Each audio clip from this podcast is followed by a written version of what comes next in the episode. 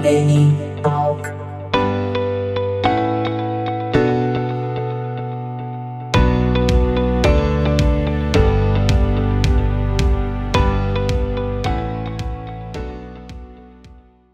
Estamos aí com o Vitor. Me corrija, é isso, né? Às vezes Isso eu aí. tenho.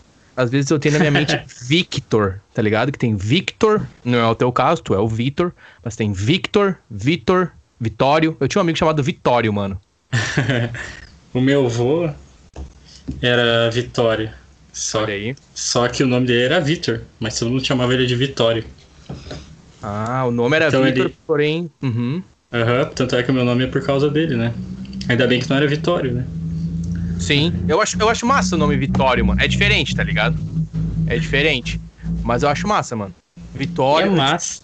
Uhum. É massa, mas se tu morasse em outro país, talvez um país europeu, alguma coisa assim, uma Itália da vida, mas aqui seria, pegariam muito no pé.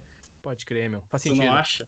Faz sentido, meu. É tipo o Walt Disney, tá ligado? Walt Disney, que é o Walt Walt Disney, Disney. tá ligado? Sim, sim. E o, o nome que eu, que eu sempre, assim, tenho comigo, velho, que eu vou levar pra sempre, que eu acho engraçado, mas no bom sentido, e ao mesmo tempo, esse nome faz com que o personagem, o comediante, ganhe mais notoriedade, que é o Whindersson, meu.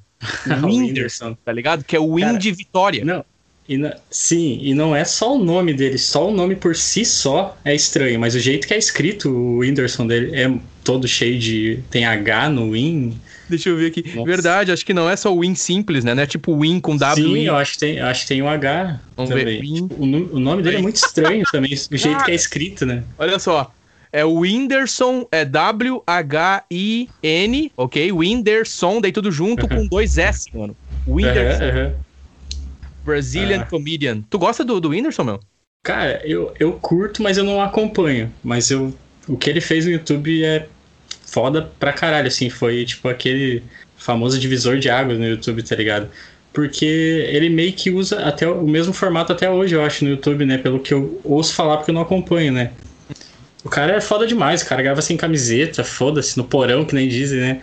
Eu tava vendo um podcast os caras falando, o Whindersson grava no porão, só que ninguém sabe que ele grava no porão do sexto andar da mansão dele, né? Tipo, Exatamente. tá ligado?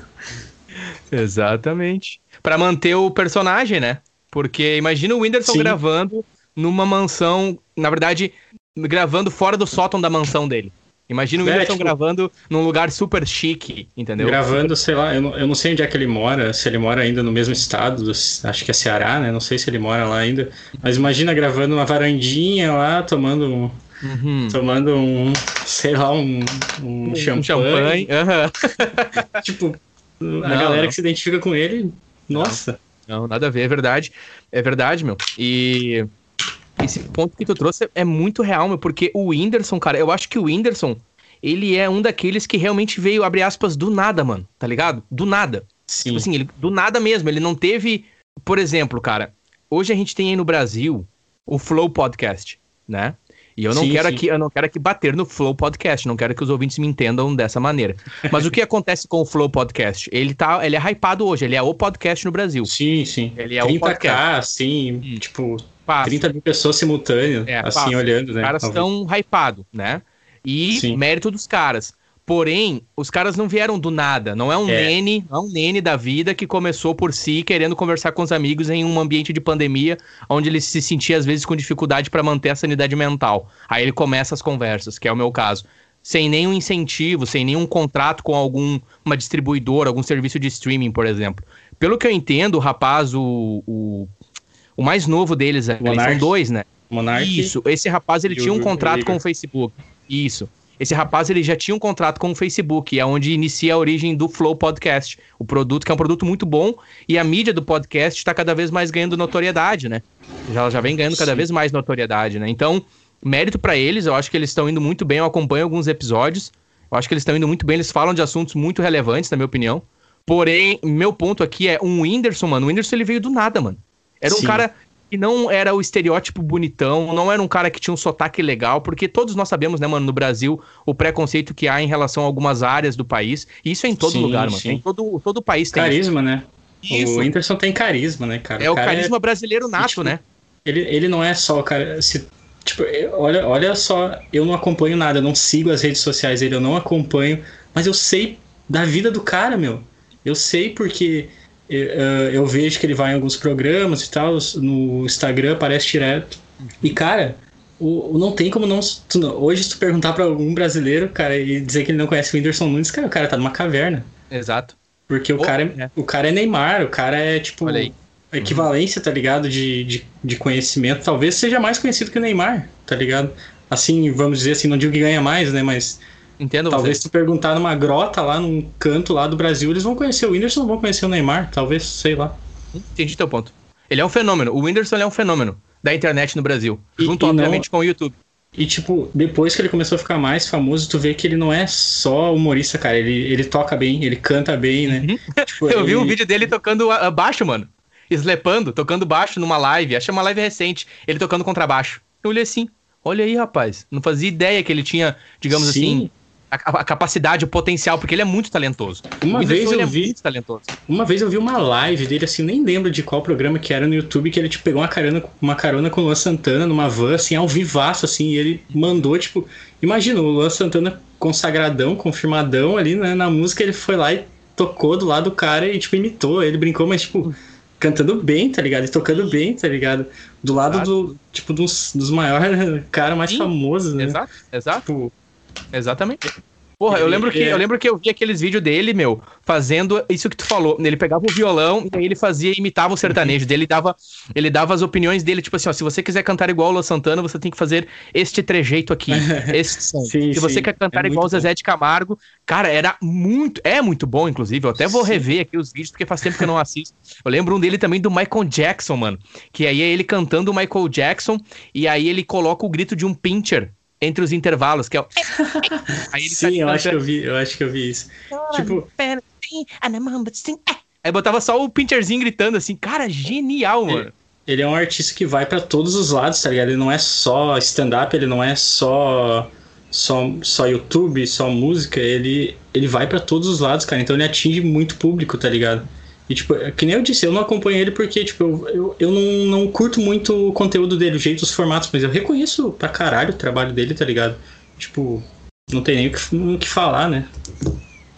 Cara, e para encerrar o assunto de Whindersson, é muito bom também aquelas que ele mete uma batida, que é tipo assim, é um metal, só que com batida de arrocha, com batida de pisadinha. Entendeu? É tipo, ele coloca um Pure Jam com uma levada de calypso. Aí ele começa a dançar. As introduções do vídeo dele é ele dançando com uns cortes assim, bem chulo na câmera e tal. E ele rebolando, e ele dançando e tal. Então, eu acho que quando tu fala de Whindersson, eu acho que o ouvinte, ele provavelmente talvez, assim como você, assim como eu também, eu não vou dizer que eu sou o fã do Whindersson, né? Mas eu como também. Como seu é... pai, como sua tia, como. Exato. Eu acho que o Whindersson, ele, ele é um cara que ele que ele realmente representa um momento do Brasil no momento do boom da internet, tá ligado?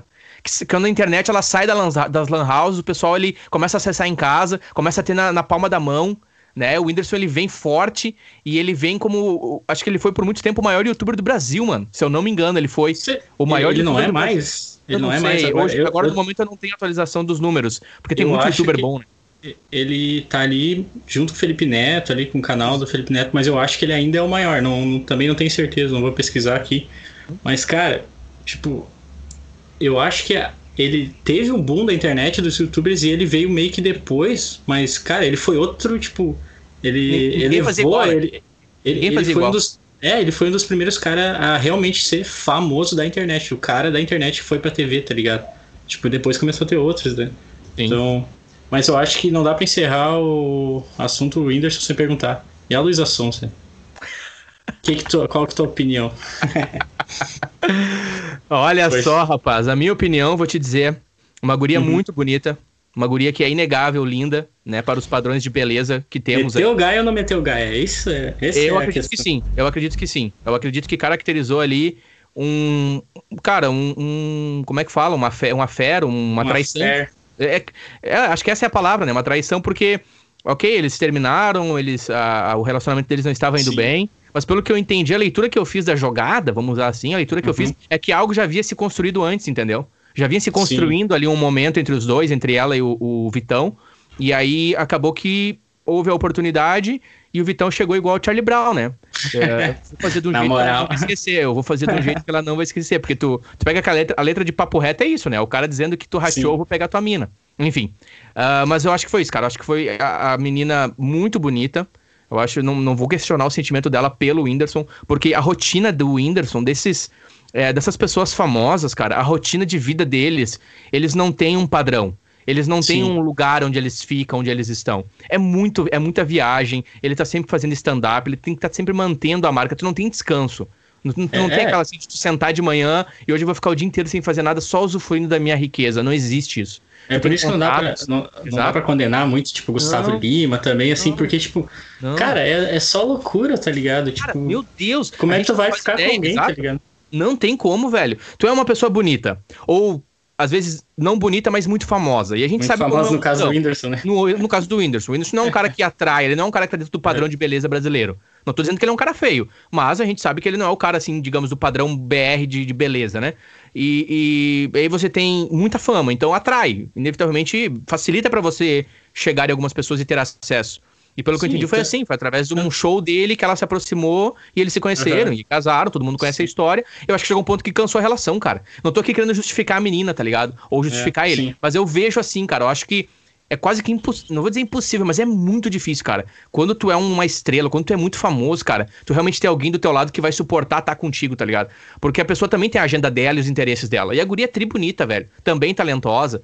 E aí chega um ponto que ela viu, bah, meu, cansei, tá ligado? Cansei dessa vida, cansei dele. Tu não sabe o que acontece entre quatro paredes também, enfim. Não tô aqui dizendo Sim. nada além do que eu acho que foi algo assim que desgastou a relação. É, eu também, eu também acho assim que, tipo, terminou, acabou. A única coisa que eu acho que pegou mal, pegou mal mesmo, foi, tipo, eles ainda estavam juntos, ou estavam, pelo menos não tinham vindo a, vindo a público, né? Uh, e daí ela faz aquele clipe com o Vitão do é. Flores, é. cara, e eles estavam juntos ainda. Aquilo lá para mim foi, tipo, é. Um total desrespeito. Né? Ah, o cara. Uh, alguém pode dizer, ah, mas aquilo é arte, não sei o quê. Tá, mas é que aquilo tava muito forçado, sabe? Não, não precisava, podia ter botado, sei lá, outra atriz, tá ligado? para fazer com o cara ali então, sabe? Uhum. Tipo, não precisava ter chegado naquele ponto, sabe? Sim. Se eles tivessem separado e, tipo, uma semana depois lançado o clipe, ó, não, não me importaria, tá ligado? Mas eu acho que pegou muito mal, pegou muito mal. Ô, cara, Nossa. e tu imagina, é, e tu imagina a, a pressão em cima do próprio Whindersson, porque deu o boom, né? E todo sim, mundo, sim. Whindersson corno, Whindersson corno, Whindersson ah, corno. A, aí o outro, do outro lado, os caras ridicularizando a guria, chamando a guria de, de vagabunda pra, sim, pra, pra, né? E aí chamando o outro de fura-olho. Então tu cria uma. Tu cria. É perfeito, o. O, uhum. o, o Vitor, é perfeito para clickbait, é perfeito para internet. Na internet, quando eu digo a internet da fofoca, né? Da, sim, sim, de, sim. de ter o que falar. Porque muitos canais de YouTube eles precisam gerar notícia, gerar conteúdo. E não importa que conteúdo, qual é o resultado do conteúdo, eles precisam gerar views, cliques. E aí eles fazem aquelas thumbs ridículas é. às vezes, ou usufruem de violência, ou exploram a imagem de alguém, né? Ou Sim. derrubam alguém, ou cancelam alguém. Enfim. E eu acho que é perfeito a situação. Mundo, é. né, numa pandemia, o pessoal em casa, consumindo conteúdo online. E daqui a pouco, bum, uma traição, um casal. Aí o cara era amigo deles, entendeu? Cara, é, um, é negócio de filme, tá ligado? É, o mesmo, a, minha, a mesma coisa que eu falo assim, tipo, ah, pra mim foi vacilo da Luiz e tal, fazer aquele clipe e tal. Tipo, eu sou totalmente contra aquela opinião de que, ah, a Luísa se apoiou no Whindersson agora que tá famosa. Cara, ela tem muito talento, tá ligado? Tipo, eu tenho. Eu. Pra mim, assim, pra mim, né, eu tenho plena convicção de que ela não ficou com ele para alavancar a carreira dela. Tipo, uhum. se eles tivessem terminado com um ano, ou sei lá, ou. Ela ia continuar sendo muito famosa porque ela tem puta talento, tá ligado? Então, tipo, a galera que, nossa, ficou hateando por causa de separar, ah não sei o que, que a Luísa só se apoiou no Whindersson, agora ela vai pro próximo. Cara, tipo, olha os trabalhos dela, tá ligado? Sim. Pesquisa um pouco também, tá ligado? É porque é mais fácil, né? Não é mais fácil eu falar isso? Eu não querer saber é. o que de fato Sim. ocorre. É muito fácil. Eu olho, eu olho a situação, qual é o primeiro gatilho de, de raciocínio que eu tenho? A guria usou ele pra, pra fazer o, o, o é... trampolim. Porque é tu olha pra ela, fácil, né? muito bonita, padrão, né, modelo, assim, modelo que eu digo, os padrões da sociedade atual. Sim, sim. Brasil. E o guri não tão bonito. O Whindersson, nós, nós o conhecemos.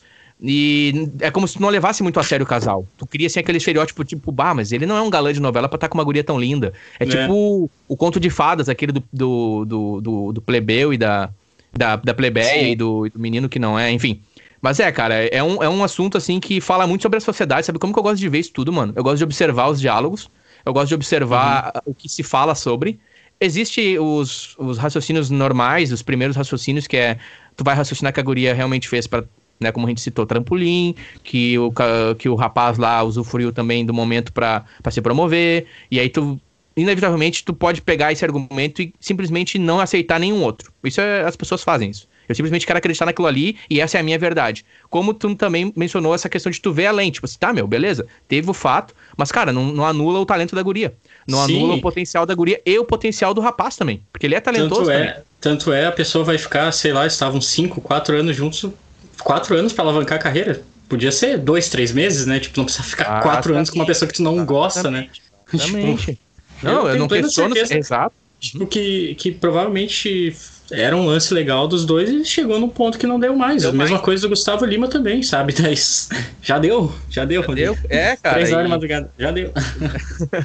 e. Não e... dá mais, na verdade, não é já deu, é. Não dá mais. Não dá mais. Virou meme, né? Uhum. Cara, tu tá em Araricá?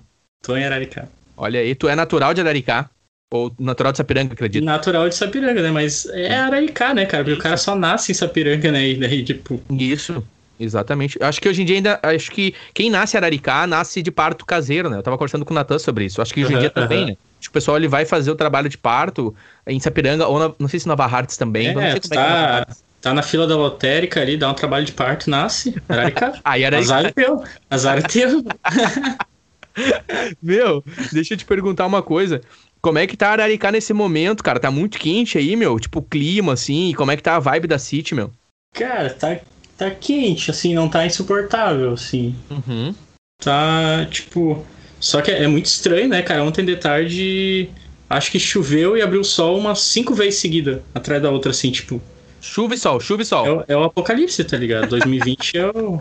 Não vai ter 2021, tá ligado? Não sei se, se tu tá sabendo disso. Ah, eu vi um negócio muito massa também que foi assim, tipo. Vai ter 2021, por favor, não diga isso. E se, se o mundo acabou em 2012 lá e a gente tá, tipo, no inferno, tá ligado? tipo, a gente, é os que, a gente é os que não subiu, tá ligado? Eu, eu tô começando a acreditar nessa teoria. Tá ah, tá pode crer, em 2012 teve um arrebatamento e o pessoal foi, e infelizmente foram só alguns, sei lá, é. uns 300. E, e a agora... gente ficou e não percebeu. Agora a gente tá aí, tá ligado? E depois eu vou te falar os motivos do porquê a Terra é plana. Tô brincando aqui. Puta chata do caralho. Vai terminar, vai terminar a conversa com discussão de Terra plana, é foda. Mano, pode crer, Araricá, cidade das azaleias, nobre gota de orvalho do vale, um jardim dos sinos ao ferrabras, Araricá, minha terra encantada. Esse é o hino da cidade de Araricá, cidade das azaleias, ali no Vale dos Sinos, né? Rio Grande do Sul. Ela que é vizinha da cidade de Sapiranga e Nova Hartz. Hã? Tem hino na cidade. Tem, tem sim. Eu lembro que houve uma promoção da prefeitura na época. Eu estava na sétima série estudando no Martin Hask. E eu lembro que houve uma promoção para a composição do hino da cidade, né? E aí os alunos contribuíam com trechos. Nossa, uh, isso não é do meu tempo, cara. Essa é do meu Meu e Deus, aí... cara. Eu não sabia disso. Sim, a gente fez a, a promoção. Então quer dizer que assim, a gente pode estar tá cantando o bagulho do hino que foi feito por alguém da, tipo, da terceira série, assim, tá ligado? Eu não digo da terceira. pessoa que não sabia nem escrever, tá ligado? Digo, eu não digo da terceira, mas eu acho que foi entre os alunos do ensino tipo assim, da, da, da. É, tinha que saber escrever, na real, mano. Acho que quinta série, quarta série em diante, tá ligado? Eram todos bem-vindos, essa é a verdade eram todos bem-vindos. E aí você enviava ali, vocês faziam grupos, aí criavam os trechos, né? E pelo que eu entendo, eles pegaram alguns trechos de. Pelo que eu lembro, assim, foi do Martin Hask um trecho, do Sião um trecho, do Oliveira Neto, do pessoal da faixa, do Inha Chica. Sempre, e aí eles criaram. Achei... Sempre achei estranho aquela parte do hino cheirar cola no parque. Isso eu nunca entendi essa parte, cara. Como assim? Qual parte? Não tem, não tem. Agora... O cara, tá ligado? Tem uns, uns bagulho muito de criança, né, tá ligado? Mijar jogar no bebedor. Um, jogar um flipper na Sibila. arrumar confusão na faixa. Pode crer, mano. Meu, eu tenho uma, uma memória de ti, cara, que eu te conheci através do futebol. Eu, uhum, eu te conheci uhum. através do futebol no Fortaleza Futebol Clube, da cidade de Araricá. E um salve pro Fortaleza Futebol daí, Clube e para o daí, Futebol Clube. É, daí vamos fazer o link já, né? Porque a gente. Me lembro que a gente curtia muito videogame e a gente falava de videogame. Daí tu me falava que tinha um jogo lá no. que tu jogava no Nintendo, sei lá onde é que era. Que o cara falava assim, fora o T-Bomba!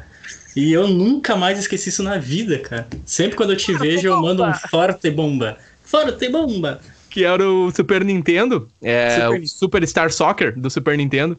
E é, a É. questão desse jogo é que ele teve a narração em espanhol na América, né? Não tem narração em português, é só narração em espanhol. E aí a gente jogava, e aí tinha essa narração, que é o Cara, Forte Gomba, Corner. Só abre, Aí, aí tinha uma mistura de espanhol com inglês. só um abre aspas aqui. Esses dias eu tava vendo uma matéria recente agora do Maradona, né? E daí é o, o narrador fazendo a matéria, e daí quando ele ia, tipo, falar um trecho que era. ah, que foi o Maradona que falou, né? Um abre aspas, ele falava em português de Portugal, como se o Maradona fosse, tipo. Ah, eu gostei muito de jogar nesse time, não sei o quê. Eu fiquei assim, por que, que o cara acha que o Maradona falava em, Português português, Portugal? Tipo, Onde, que tu viu essa reportagem?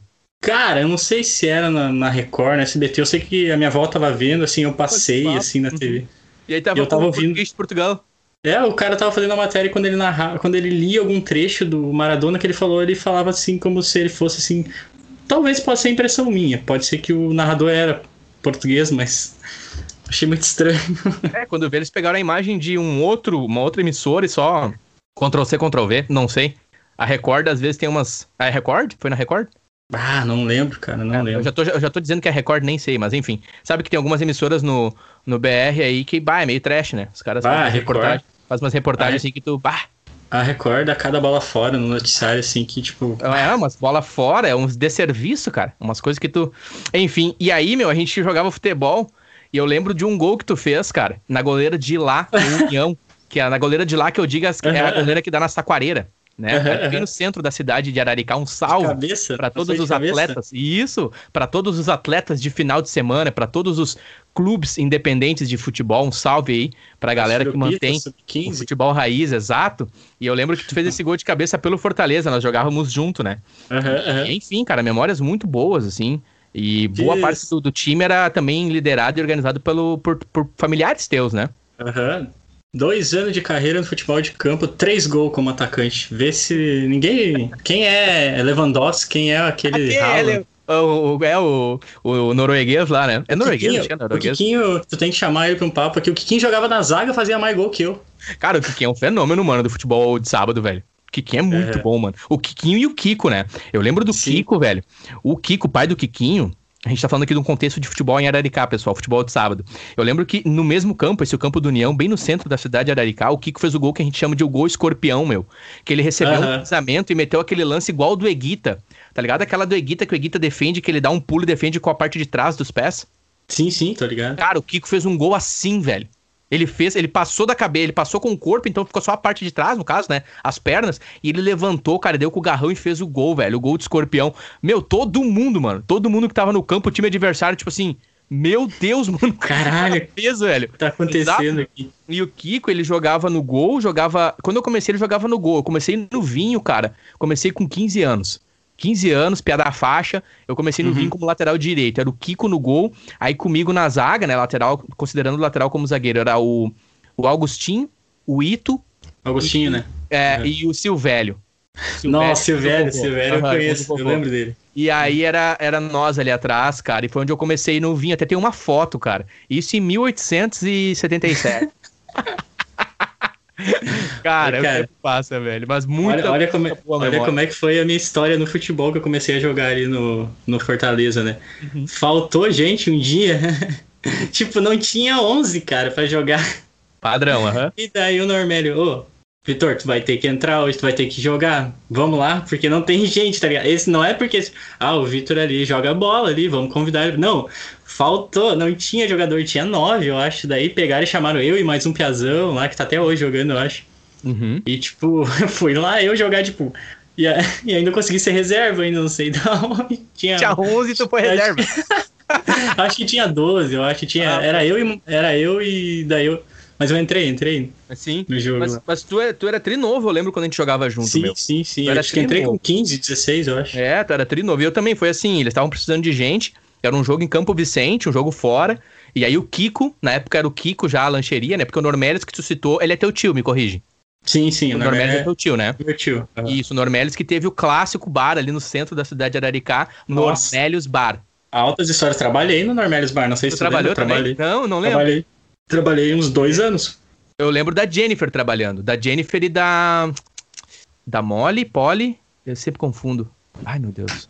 A prima de vocês A- também. A Polly. A Polly. A gente chama ela de Polly, né? Mas o nome Isso. dela é a Polly. É a Polly, isso, aham. Eu lembro delas trabalhando. E, cara, clássico, mano. Muitas memórias boas ali. O meu primeiro X, cara, em Araricá foi o Normelli que fez. Meu primeiro X, meu. A gente comeu ali no Normelli's Bar, que depois veio a ser o Kiko's Bar, né? E aí, quando aham. eu entrei no vinho, o Kiko me convidou também na mesma situação que você quando você entrou no Fortaleza. Precisavam de gente e aí eles me convidaram. E aí eu entrei e comecei a jogar. O que é algo muito saudável, sou muito grato, sabe?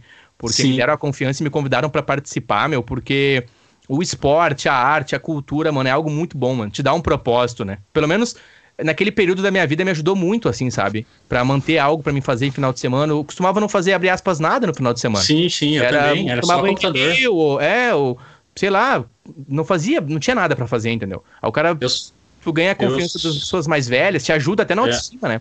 é, eu só parei de jogar bola, cara, porque eu sou mais de salão, né? Futebol, futsal Uhum. ali. Futebol de campo não sou muito, mas só parei de jogar bola porque eu não enxergo mais. ah, eu tenho que usar óculos, né? Eu não enxergo mais sem óculos. Uhum. Daí, tipo, talvez um dia eu faça uma lente, né? É também um pouco de preguiça também, né?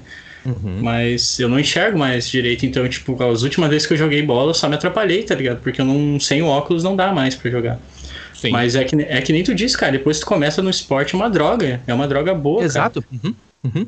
As endorfinas, né? O prazer, o próprio, o próprio desgaste físico é uma Sim, benção sim. pra ti, porque ele te dá aquele alívio, o pós, né? O pós, a, a- digamos assim, você corre, ou você nada, ou você pedala, ou você, enfim, faz uma prática física, o teu corpo, tu leva ele a, um, a uma certa exaustão saudável.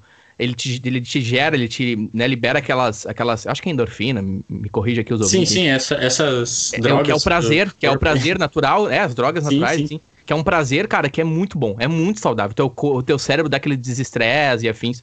É muito bom, mano. Bah, É, cara, que nem- tô- Uhum. Que nem hoje eu tô fazendo só academia. E, tipo, cara, o dia que eu não vou na academia, cara, meu dia é muito diferente, cara. O dia que eu pego, vou de manhã na academia, cara, eu tô com disposição. A minha colega até se arria em mim, assim, falando: Nossa, mas tá com vontade hoje, não sei o que, de trabalhar. Cara, eu tô bem, tá ligado? Eu fui lá, me exercitei, Uhum. uma horinha ali, Uhum. tipo. Ajuda quem- muito, muda o humor do cara também, meu. A Sei lá, alimentação. Quem não faz um tipo de esporte, cara, deveria fazer, porque muda, É. muda a tua vida, tá ligado? Exato, exato. Aqui, meu, o que eu mais faço é correr, velho. Aqui É? o que eu mais faço, é, principalmente agora nesse período que a gente entrou, que a gente continua aqui tendo é, limitações e regras em relação à a, a, a pandemia. é, aqui eu corro muito, cara. Eu corro, faço voltas Tem- aqui no parque. Tem muito E- assalto, tá sempre correndo ali. É, é, o pessoal me para na rua, tem que correr. Aqui no Brasil é natural já. Cara, no em Araricá eu corri de assalto já, velho. Bah, uma história É? engraçada, velho. Aham. É engraçada agora, né? Porque na- no, no momento lá era uma tragédia. Tava eu, o Gilson, o Malhadinho e o Luquinhas. A gente tava vindo ali da faixa, morava na faixa. E ali onde Aham. tinha o caldo de cana ali, o ferrabras, bem na, na frente do pórtico, passou uns caras de moto e eu de skate, o Gilson, o Malhadinho. Na verdade era o Gilson e o Malhadinho, o Luquinhas não tava. Na bicicleta. E eles foram na frente, eu fiquei mais pra trás que eu tava de skate. E o cara me abordou, o cara queria roubar meu boné e queria roubar minha pochete. Eu tinha pochete na época com o meu celular na pochete. Resumo da Uhum. obra, mano, eu corri a vida. E tu tá ligado que ali na, na entrada de Araricá, nos dois lados, é aquela cerca com 11 arames, 12 fios. Tipo assim, a cerca pra ovelha, meu. Que não. Uhum. Não sei como é que tá agora, mas na época era assim. Era pra ovelha. E aí, meu, não tinha como tu passar a cerca, entendeu? Tinha, ou pulava a cerca, ou, mano, tinha que correr até o centro. Ou até lá os carocha pra poder. É. E por fim eu consegui pular aquela cerca e fugir dos caras, mano. Mas esse tipo de exercício eu não recomendo, cara. É, tipo. É, eu, eu recomendaria entregar as coisas, né? Não tomar um É. tiro. Não sei se ele estava armado. Não, cara, né? sabe o que, que os caras fizeram? O cara tava com a mão por baixo da camiseta. Ah. E fazendo que tava com arma, entendeu? Não pra É. mim, né, mano? Aí É. ele, me- ele veio, me ameaçou e tal e tal. E eu corri, eles me cercaram de moto, eu corri, eles me cercaram de moto. E o Gilson e o Malhadinho atiraram a bicicleta e se atiraram pra dentro daquele arroio que tem ali, a primeira ponte, quem tá indo pra, em direção da faixa pro centro. Eles se atiraram dentro do arroio e a bicicleta e ficaram me olhando, né, cara? E eu, e eu correndo e driblando os caras, meu. E aí eu dei um pique e eles vinham e me cercavam com a moto. Fortes emoções, o ouvinte deve estar adrenalina, né? E aí eu peguei e parei, mano. Eu falei, tá, tudo bem, vou te dar minhas coisas. Falei pra eles, né? Tudo bem, pega aqui minhas coisas. Aí eu parei no que ele reduziu a marcha, mano. Daí eu dei um pique de novo, eles não buscaram mais. Daí eu pulei pra dentro da, de uma chácara ali da casa do Glauber, enfim, que era um rapaz que morava à esquerda ali de quem tá indo pro centro. E consegui fugir dos caras, mano, mas. E Bah, foi tenso. eu nunca, nunca participei de nenhum assalto, nem do lado que assalta, nem do lado que divide. sim, sim. a, a coisa, talvez, uma das situações mais tensas que eu passei foi junto com a Jennifer ainda. Uhum. Uh, a gente tava pra ir num teatro lá num, em Porto Alegre ali, uhum. pra ver o Ilha de Barbados, né, ao vivo, né? Sim. E daí a gente tava ali fora do teatro, ali, uh, esperando, né? Daqui a pouco, tipo, eu ouço um, um, barulho, assim, era tiro, né? Só que eu ouço um, um, barulho assim, deu. Ah, deve ser um estralo, alguma coisa, daqui a pouco. Tá, tá, um atrás do outro, parecia uma metralhadora, ah. assim. E daí eu uhum. olhei pra Jennifer, é tiro. E daí tinha um pilarzão, assim, eu fiquei atrás do pilar, assim. Só que, tipo, a gente tava no teatro, o teatro era fechado, cercado, Sim. assim, então foi lá na rua, foi, tipo, quase um quilômetro longe. Mas eu, eu, me lembro do desespero, assim, eu pensei, daí eu vou me apinchar ali dentro daqui a pouco, tá ligado? Uhum. Foi, eu acho que foi a situação mais tensa, assim, mas, que eu passei, mas. Bah.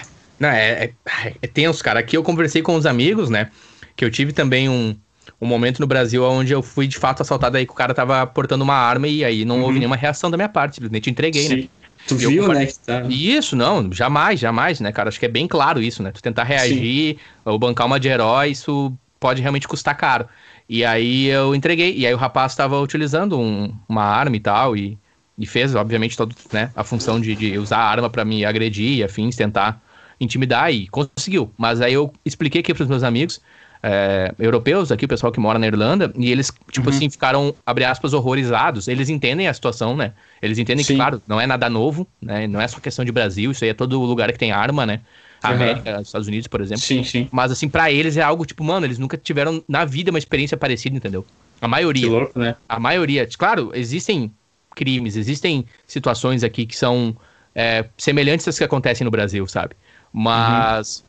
Não de. A maioria deles, a maioria nunca, jamais cogitou isso, entendeu? E, e, cara, voltando a falar de um assunto que é relevante, assim, meu. Por exemplo, a gente tá falando agora dessa situação, assim, de, de crime, afins, né? Espero não estar tá despertando nos ouvintes nenhuma lembrança ruim, porque geralmente, principalmente quem mora no Brasil ou na América, é, costuma ter algum tipo de, de experiência. Né? Tu vai conversar com a pessoa, que nem você citou essa situação de vocês dois. Geralmente quem morou no Brasil ou teve experiências no Brasil, não só no Brasil, tipo México, América, Estados Unidos, Sim. também já passou por algo parecido, sabe? E eu espero estar de maneira alguma aqui trazendo gatilhos para os ouvintes, né?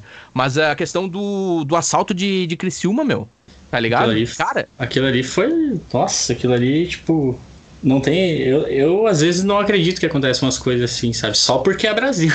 Porque é Sim, é Brasil, mano. o cara consegue conceber. Eu, tipo. O cara, o cara disse que um dos caras tava com uma bazuca, né, cara? Tá, vai chamar, vai chamar os PMzinho ali, com uma Glockzinha ali, com. O que, que eles vão fazer, cara? Exato. Tipo. Não tem cara, como, mano. O cara tá com uma bazuca. Não tem como. Foi, foi super planejado isso ali, né? E deixa eu te perguntar uma coisa, sabe o que, que eu tava. Eu tava pensando ontem, meu? Eu tava pensando hum. se valeu a pena a caminhada dos caras, olhando na perspectiva dos criminosos. Porque eles levaram em torno de 84 milhões de reais, correto?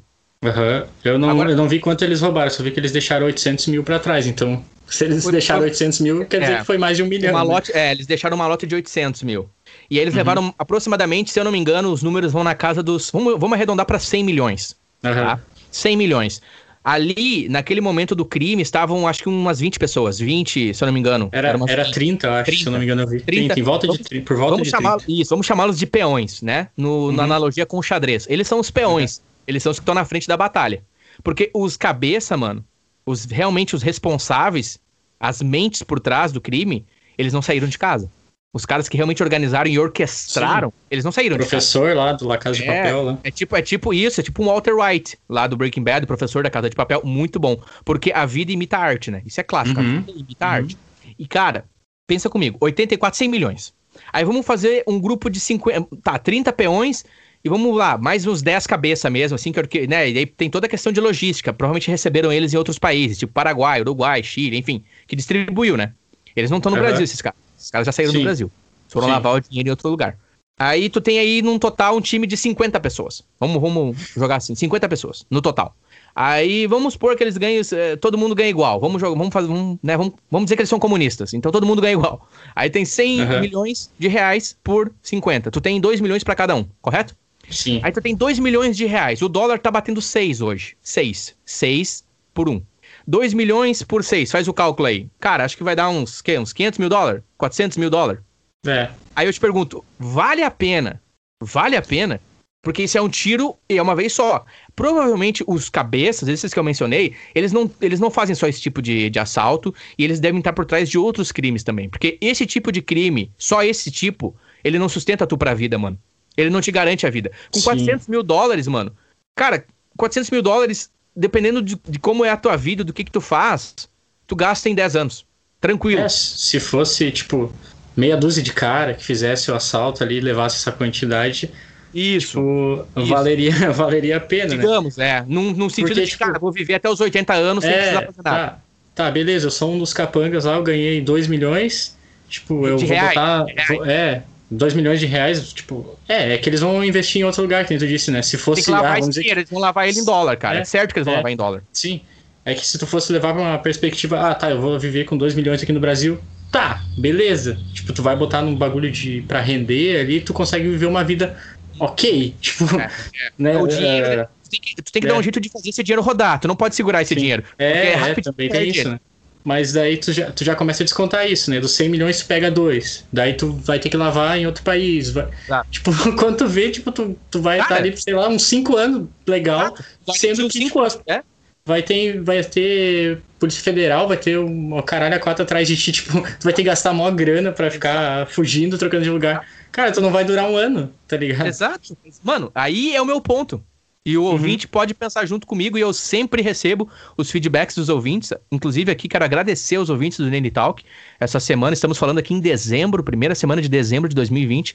Eu recebi os números do Spotify, apenas do Spotify, são números muito bons. Lembrando que eu sou, é, nós somos um podcast independente, total underground, não há patrocínio, é total independente, né? E eu tive números muito bons, mais de 10 países, em mais de 10 Show de países, bola. escutando as nossas conversas, escutando as nossas opiniões, visões de mundo, né? Um podcast que eu busco cada vez mais ser plural, de maneira alguma polarizar. Quando eu digo polarizar, é criar embates, criar debates que geram mais calor do que luz, que simplesmente afloram raiva e afloram tristeza nas pessoas e não somam na caminhada. E eu sou muito feliz de poder dirigir as conversas, falar com pessoas como você, Vitor, pessoas do bem que trazem reflexões, né? Pessoas que trazem pontos de vista, visões de mundo, compartilham experiências e assim como argumentam também são pessoas que estão abertas a ouvir, sabe? Eu acho que isso é muito importante o diálogo, né? Isso aí, mano. E nessa história do Nene Talk, que é bem recente, cara, eu tô muito feliz, como eu falei, apenas no Spotify, mais de 10 países a gente alcançou através do Spotify, lembrando que a gente tá no Apple Podcast, no Deezer, no Stitcher, no Google Podcast, no Pocket Casts. A gente está nas principais mídias, eu também quero levar as nossas conversas para o YouTube. Tenho tido feedbacks muito positivos, né? Quero citar aqui o Digo, que está nos Estados Unidos, por exemplo, com dicas, é, questão da experiência de áudio, né? Dando dicas, assim, meu, tal situação, acho que você pode conduzir por aqui, experiência de áudio na questão da edição, para entregar um, um- uma experiência legal pro ouvinte, sabe? E os amigos vêm, conversam comigo e dão dicas, dão orientações, me corrigem, enfim. E aí, meu, voltando ao assunto de Criciúma, cara, eu acho que não se paga a caminhada, meu, porque quem vai cair primeiro são esses peões, ô Vitor. É os peões, tu pega lá o aquele o, o- assalto ao Banco Central, não sei se você já ouviu falar desse filme. Sim, quem sim, caiu, sim. quem caiu primeiro e até hoje quem caiu É foram um os dominó, peões. né? Os caras caem. É, é, que nem os, tu os disse. peões é. são os primeiros. É. Dificilmente tu vai pegar a cabeça, mano. Dificilmente tu vai matar o rei e a rainha. Dificilmente. No xadrez, É no contexto. É, é, é que é complicado, né? Que é Brasil, né? Pode pegar os caras ali, os caras vão dizer, ah, mas é tal cara. Mas aí o cara é influente, o cara é. Ah, o cara é, é pesado ali, então, ah, vamos abafar aqui, né? Exatamente. Porque assim, meu, eu tava Porque os vendo. caras os cara que armaram, muito provavelmente eles sabem que eles não vão se dar mal, entendeu? Exato. Os donos da firma, o patrão, esse não cai. Esse não cai. E aí tu, tu É. mano, é tão, é tão real isso, velho. Nenital tava- também é protesto, cara. É, olha aí, rapaz, olha aí, rapaz. Nenital que também é, né? Tamo aí, tamo somando. Espero estar somando na, na, na reflexão, na caminhada dos ouvintes aí, porque é algo que eu tava calculando, cara. Eu botei na ponta do lápis e pensei, mano, qual é. Não, não vale a pena se tu pensar em. Ah, isso é pra vida. Não, não é pra vida. Tu vai ter que fazer mais, mano. E vale a pena, meu, porque tu tem que sumir. E geralmente os familiares desses, dessas pessoas, eles estão cientes do que tá acontecendo, porque a pessoa simplesmente, né? Sim. Não é as, as famílias, os filhos, as esposas, esses caras, eles têm família, tá ligado? E são caras treinados, são caras que sabem o que estão fazendo. Ali foi toda uma. é, é, tipo assim, tática de guerra, né? Os caras estavam usando ali, em afins. É só, eu acho que é só parte, tá ligado? Eles são só parte de um grande. de uma grande facção, de um grande grupo, né? Porque tu para e Sim. pensa, meu, que nem tu mencionou ali, tu trouxe um ponto bem bacana. Quando tu chegar no head, quando tu chega na cabeça, meu, dificilmente tu consegue avançar, dificilmente tu vai dar um checkmate nesses caras. Porque, meu, tá ligado? O... Teve o Pablo Escobar, que todos nós conhecemos, e teve o El Chapo, tá ligado? Uhum. eles, o El Chapo ele tá preso agora nos Estados Unidos, porque no México eles não conseguiam prender ele, né? Ele fugia. E aí eles foram tentar prender o filho dele, mano. O filho do El Chapo, isso é recente, meu. Os caras não conseguiram, mano. Eles enviaram 300 pessoas, teve toda uma força-tarefa do México para capturar o filho do El Chapo, que continua comandando, né? O cartel de, se não me engano, é de Sinaloa, é o cartel dele, que é um cartel muito forte no México e afins. E, cara, não conseguiram. Eles chegaram na casa do filho do El Chapo, mais de 300 soldados na operação, mano. 300 profissionais. E eles não conseguiram, porque assim que eles chegaram na casa, é como se o filho do El Chapo, de certo, mandou um sinal, né?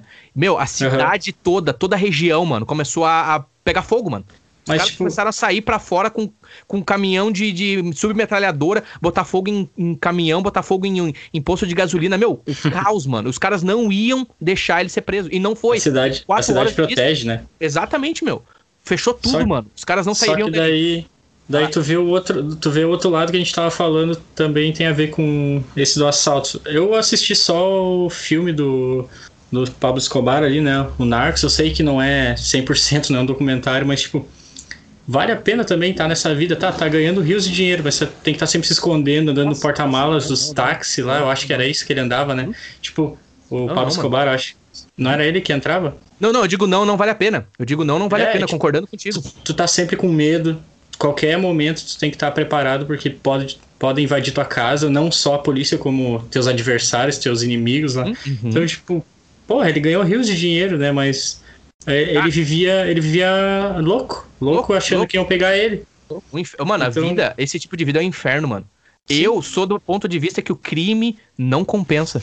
Eu, é, sei que é bem clichê, eu sei que é bem clichê falar isso, mas eu sou do ponto de vista, o crime não compensa. E olha que eu sou esse tipo de pessoa que bota na ponta do lápis, como eu fiz com o Criciúma. Eu pensei assim, com, o caso de Criciúma, eu pensei, cara, não vale a pena, mano. Sabe o que, hum. que vale a pena?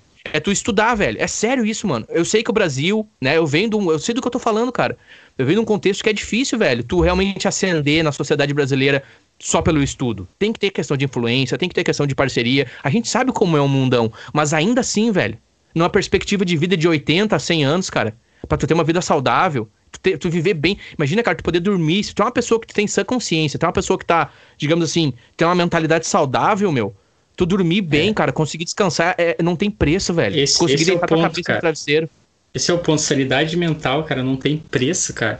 Eu vejo, tipo, eu acompanho muito alguns youtubers, né, bem de perto, e os caras falam, cara, eu, eu desisti de ganhar dinheiro, cara, porque eu prefiro minha sanidade mental, tá ligado?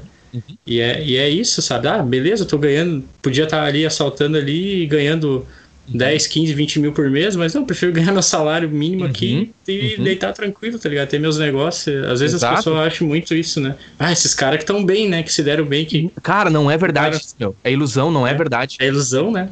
Não é verdade. Ou você tem um, uma questão muito forte com a fama e o poder, de realmente qualquer coisa pela fama e o poder. Porque, mano, o poder, meu, ele é destrutivo. Esse é o meu ponto de vista. É, esse é é o outro ponto que eu ia chegar também, tipo, será que os caras, tipo, tu tem esse lado dos caras, tá, vamos ganhar uma puta grama, mas será que não tem o lado dos caras, vamos pegar e vamos fazer esse negócio, vamos entrar pra história, foda-se, vamos de bazuca lá Sim, e, exato. E, tipo, vamos fazer um bagulho para ficar na história. Pode ter isso também, os caras são tudo louco, né? Exato. Aqui a gente tá fazendo uma conversa bem nós dois, né? Quem somos nós, né? É bem superficial. Sim. Provavelmente se alguma dessas pessoas vier a ouvir esse, essa conversa um dia, alguma dessas pessoas envolvidas com o crime organizado, eles vão dar risada é. da gente. Eles vão dar risada da gente. Porque é muito além o sistema é. deles, a organização deles. A razão. Querendo ou não, que nem tu falou, pro currículo do, dos mercenários ali, daquelas pessoas que fizeram esse trabalho, é, é, uma, é um grande currículo no mercado, digamos assim, no mercado, na deep web do crime, entendeu? Mercado na deep web negro. do crime. Exato, entendeu? O, cara, o que que tu fez aí? Tu, aí tu vai lá na tua entrevista, imagina assim, o, o mercado do crime, né? Você tá na entrevista lá, ah, diz aí as, as, as, operações que tu participou. Então, eu tava nessa aqui lá de Criciúma, entendeu? Eu tava nessa aqui lá do Banco Central, eu sou o cara que organizou, entendeu? É. Porque, meu, aí tu vai pro macro, meu, tu vai pro, tu dá um zoom out, velho. Mano, os mercenários são reais, mano. Os caras que vão pras guerras, pras frentes de guerra por dinheiro que lutam contra o Talibã ou pelo Hezbollah, sim, sim. ou que lutam agora recentemente lá no Nagorno-Karabakh, na, na Armênia, né, a favor da Turquia ou não a favor da Turquia. Cara, um monte de mercenário, mano, que são ex-soldados é, militares, caras que foram ativos nas guerras, por exemplo, lutaram em Fallujah pelos americanos, enfim, os caras lutam por dinheiro, mano. Aí tu pega lá uma meia dúzia de mercenário e tu paga os caras, os caras vão lá, mano. Os caras fazem frente pra ti, velho. Não importa a guerra. Foda-se, né? Tá não, eles vão lutar por dinheiro, mano. Exato. Exatamente. Que loucura, velho, é. essa conversa. Nem imaginava que falar sobre... tu... é, era pra ser uma coisa e foi totalmente pra outro Mas caminho, né? Mas tranquilo. Aqui, pode ficar tranquilo. Uh, o que, que eu ia dizer? que tu viu a galera comentando assim, ah, eu não quero entrar em tipo em viés político, mas uma galera comentando, ah, se o povo de Criciúma tivesse arma, talvez não seria assim, né? O tio Valdir, lá do sexto piso do apartamento dele com a 38 dele toda enferrujada, ia conseguir matar o cara de bazuca, de fuzil. Ah, meu, fala sério, cara. Não, mano, fala não tem sério. explicação, velho. Não, cara, não. Tem. não. Não, é, é, é aquele negócio, não, né? O cara acha que automaticamente por ele, é por isso que os cara os cara batem em mim quando eu falo isso. Tipo, ah, então tu não é a favor de arma, então vai lá num assalto, não sei o que, se entrarem na tua casa, tu vai deixar levar tudo, tu poderia reagir. Cara, ninguém vai virar o, o Rambo por ter uma pistola, tá ligado?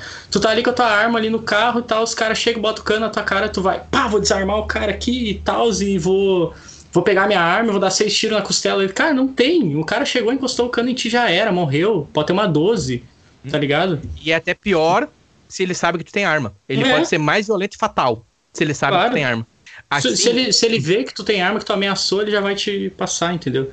Exato. Então, os caras que estão falando que, ah, não sei o que, que se tivesse arma lá, todo mundo fosse, o povo fosse armado em Criciúma, ia ser diferente. Ia ser bosta nenhuma, cara. O povo tava roubando dinheiro também, mano. É. O povo tava pegando dinheiro no final, parte do povo. Uh, o meu ponto aqui é assim, oh, desculpa, o Vitor, eu peguei a tua ideia ali, eu já vou complementar com o meu ponto de vista. Mas assim, a gente bate muito que política é corrupta. Vitor, o povo é corrupto, nós somos corruptos. Vamos, vamos deixar de ser hipócrita. O político, o político nada mais é que uma pessoa é um que saiu do povo. So... Exato, ele é um reflexo da sociedade. Sim. E isso não é só de Brasil, isso é do mundo, é a história do mundo. É a história do mundo. Seja esquerda, seja direita, seja meio, seja o que for é a história do mundo. Não estou anulando, não estou dizendo que eu não acredito. Eu acredito. Uhum. Eu acredito no regime da democracia. Eu acredito, eu sou a favor disso. Eu, eu voto, eu vou lá e eu voto. Eu tenho as minhas Sim. opiniões, eu participo. Eu acredito, porque do contrário poderia ser pior, mano. Poderia ser pior, tanto de, numa esquerda totalitarista ou numa extrema direita totalitarista. Cara, poderia ser pior, velho. Não importa a bandeira que tu vai usar, sempre pode ser pior. Esse é o meu ponto de vista. O Nene aqui falando, por favor. Uh, sobre a questão do desarmamento, é bem complexo isso. Eu entendo o dono de chácara, mano, que mora no interior sim, e que precisa sim. cuidar da, da criação dele, que ele tem lá a, a licença, ele tem uma pessoa que tem uma sanidade mental, e é uma pessoa que ele busca de fato defender o patrimônio dele. Eu entendo. Eu não vou dizer que eu sou contra o armamento da uhum. população. Agora, que ele, vai, ele vai chamar uma viatura, vai demorar exato, duas horas para chegar lá na exato, chácara dele. Claro, isso é um ponto. Isso, exato. O sabe? cara que é bem treinado, o cara que é um profissional, tem cara que é profissional do tiro, mano. Tem cara que sabe usar Sim. uma arma. Tem cara que Sim. sabe dar um tiro. Agora, usar, o nosso ponto aqui da conversa para deixar bem claro pro ouvinte, usar o acontecimento de Criciúma como uhum. trampolim para argumentar o armamento de uma população, não. Aí não. Eu, esse argumento para mim é fraco. Agora, Totalmente... se é o João ou o seu José lá, que é dono de chácara, que tem seu patrimônio, ou tem algum negócio próprio, é uma pessoa que é bem instruída, é uma pessoa que, enfim, que tem as orientações e está de acordo com a lei, tendo a sua arma em casa e vai fazer o uso realmente no momento em que ele precisa defender sua família ou defender seu patrimônio, aí é uma outra conversa. Só que quando se fala de Brasil, mano, é muito complexo, meu. Porque Sim. o Brasil, ele tem como vizinho Paraguai, Argentina, Uruguai, América Latina, mano, não é de barbada, velho. Não não tem como tu comparar. Por exemplo, um assalto desse de Criciúma não aconteceria aqui na Irlanda. Simplesmente porque aqui é uma ilha, mano. Não tem pra onde os caras fugir, velho. Não tem como tu meter um assalto desse tamanho aqui e não ser pego. A Irlanda, toda a ilha, é tipo assim a região sul do Brasil. Imagina tu pegar, tira do mapa, imagina agora, ouvinte. Tu recorta a região sul do Brasil, né? Paraná, Santa Catarina, Rio Grande do Sul, tira essa parte ali do mapa e coloca no meio do oceano. Qual é, qual é o futuro de tu assaltar um banco ali, velho? Tu vai ser pego rapidinho porque tu não tem pra onde fugir. Não tem pra onde fugir. Tu tem alguma, não pega um, barco, um, helicóptero. um, helicóptero. ali. Mas mesmo na... assim, tu vai lavar esse dinheiro aonde, cara? E é. aqui, então, é tudo muito. É muito difícil quando tu começa a comparar lugares. Eu não comparo, cara. Eu amo o Brasil. Eu não concordo com tudo que acontece lá. Eu conheço o lugar de onde eu vim. Eu conheço as pessoas. Eu amo, cara, o Brasil. Eu amo o país, o Brasil. Não me importa quem tá na governança. Não me importa quem tá no poder. Eu amo, cara, demais, velho. O sentimento que eu tenho, o orgulho que eu tenho, velho, é demais. Pelo povo brasileiro, pelo potencial da, da, da, população, do quanto, mano, quanto o povo brasileiro é guerreiro, mano. O é. verdadeiro cidadão de bem, tá ligado? Meu Deus, eu sou emocionado aqui, desculpa, Vitor. É, é que o, o problema é que no Brasil é tudo um pouco pior. Tipo, ah, essa situação lá nos Estados Unidos é ruim. No Brasil sempre vem um pouco pior, né? Tipo, eu não sei, eu, eu queria até te perguntar um negócio. O que, que, o que, que tu acha que, tipo, tá causando essa, essa onda de, tipo, de inverdades, esse negócio que nem, tipo, eu brinquei ali com a Terra plana. O, o que que tu acha que, tipo, da onde saiu isso que o, agora os caras inventam umas teorias porque, tipo, ah, beleza, tem um grupinho ali que fala que a Terra planista. Não, mas isso tá se tornando, tipo, uhum. tá, tem gente aqui em Araricá, chegou até em Araricá, que acredita mesmo que a Terra é plana, tá ligado? O uhum. que, que, que tu acha que, tá, que pode ter causado isso? Esses, essas, esses as pessoas começaram a questionar o que é inquestionável, tá ligado? Que é inquestionável, né? Boa, boa. E que bom que tu não é um terraplanista, já fico feliz. Não que eu não conviveria, não, não que eu não iria eu... conviver contigo, mas eu teria um pouco mais de dificuldade em conversar contigo. Mas Como vamos é que lá. é o bordão deles? It's, it's flat? It's, it's flat, flat, yeah. E it's tem agora flat. também a nova hashtag aí. A nova não, mas a atual é Space is fake. É Space, espaço, is fake. Space fake. É, o espaço é falso, não existe o espaço. E, da, e daí, só pra complementar, vem uns caras que nem, eu não sei se... Provavelmente já deve ter ouvido falar o Super Xandão. Uhum. Tipo, o cara uhum. é muito foda, eu curto, acho. Só que ele é um cara que propaga o terraplanismo. E daí vai lá um, um, um guri de 13, 12 anos que curte uhum. Xandão pra caralho, ele vai achar que a Terra é plana mesmo e que é tudo uma farsa, entendeu? Vamos lá, como é que eu posso responder essa tua pergunta, cara? É bem difícil essa tua pergunta, viu? Bem, bem complicada de responder, na minha opinião. O que eu vejo, tá, o, o, o Vitor? Eu vejo que uhum. o, o, ser humano ele se repete, esse é meu ponto. Ele se repete. Hoje a gente tá vendo essas pessoas falar de terraplanismo. Na década de 90 a gente falava de chupacabra, e tinha pessoas que acreditavam em chupacabra. Tinha pessoas que. O, por quê? Porque o Domingo Legal, o Gugu, eles usavam isso para atrair atenção. Era tipo um clickbait. Uhum. Eu, penso, eu penso que o ser humano ele busca sempre algo para acreditar. A gente precisa de algo para acreditar. Se aquilo é verdade ou não, às vezes nem sempre é prioridade. O que eu preciso, ô Vinícius, é algo que me represente e que me dê notoriedade. Muitas pessoas, a internet ela nos mostrou ainda mais o quanto a gente é carente de atenção. Todo o ser humano. O quanto a gente é inseguro, mano o quanto a gente tem medo, o quanto a gente realmente tem medo do amanhã. Embora a gente tenha tecnologia para prever, para entender o que pode vir a ser, e com essa pandemia nos mostrou o quanto a gente é vulnerável. Cara, um vírus pode de fato dizimar a população da Terra. Um vírus. Ok? Uhum. Voltando, meu ponto. Não me surpreende pessoas defenderem essa bandeira. Não me surpreende. Se tu me perguntar, mas tu entende, cara, eu não entendo. Eu não sei o é. que que faz uma pessoa ir contra argumentos lógicos. Galileu foi o primeiro cara que veio lá atrás e trouxe essa experiência e trouxe a ciência, o conhecimento. A igreja na época, a igreja da época, é, o catolicismo na época, é deixar, deixar uhum. bem claro isso, para as pessoas não entenderem que a igreja católica de hoje é a mesma de ontem, não é, uhum. tá bom? Tem nada a ver. Matou ele, porque a ideia que se tinha naquela época era que a Terra era plana naquela época. Quando eu digo naquela época, alguns é, séculos atrás. É. Então, eu penso assim, tu sabe... Mais perto do teu aniversário, do teu aniversário de nascimento, assim. Quando eu comecei a jogar no vinho. Tu sabe que... tu sabe que eu preciso... Vou, vou falar do Nene. Eu preciso chamar atenção. Vou usar um exemplo. E eu preciso... Cara, eu preciso chamar atenção, velho. E o, e o Vitor, ele é um cara que ele naturalmente ele tem atenção. Ele é um cara que naturalmente ele é um cara do hype. Ele é um cara que que tem as teses dele, que ele argumenta, que ele prova, que ele comprova, e eu tô aqui sozinho, carente, eu tenho que dar um jeito de também ser notado. Eu preciso defender algo nessa vida. E eu vou lá e começo a atacar o Vitor. Tudo que o Vitor fala, eu falo o contrário. Tu vê isso no YouTube, é um fenômeno. Tu tem aquele cara que ele é o hype, todo mundo vai lá e começa a bater no cara. Todo mundo começa a bater no cara porque começa a chamar atenção para si, entendeu? Eu vou usar a tua plataforma para atrair pessoas para minha plataforma. E aí o que, uhum. que, eu, o que, que eu preciso criar? Eu preciso criar uma ideia de que o mundo é plano Talvez alguns deles realmente acreditem. Inclusive, tem até documentário no Netflix sobre. E no final da história se prova que, mano, não, a Terra não é plana. Sim, eu, cara, eu, ia, ficam, eu ia chegar nesse ponto. Os caras ficam tipo assim. É, realmente eu acho que eu acho que a Terra não é plana. Sim, é Mas aquele documentário não vão, a Terra é plana, né? Exato, eles não vão largar o osso. Eles não Sim. vão largar. Porque, mano, é tudo que eles têm. É tudo, é tipo um deus, mano, é uma idolatria. É tudo o que eles têm. Se tu tirou do povo aquele bezerro de ouro que eles construíram, o povo se mata.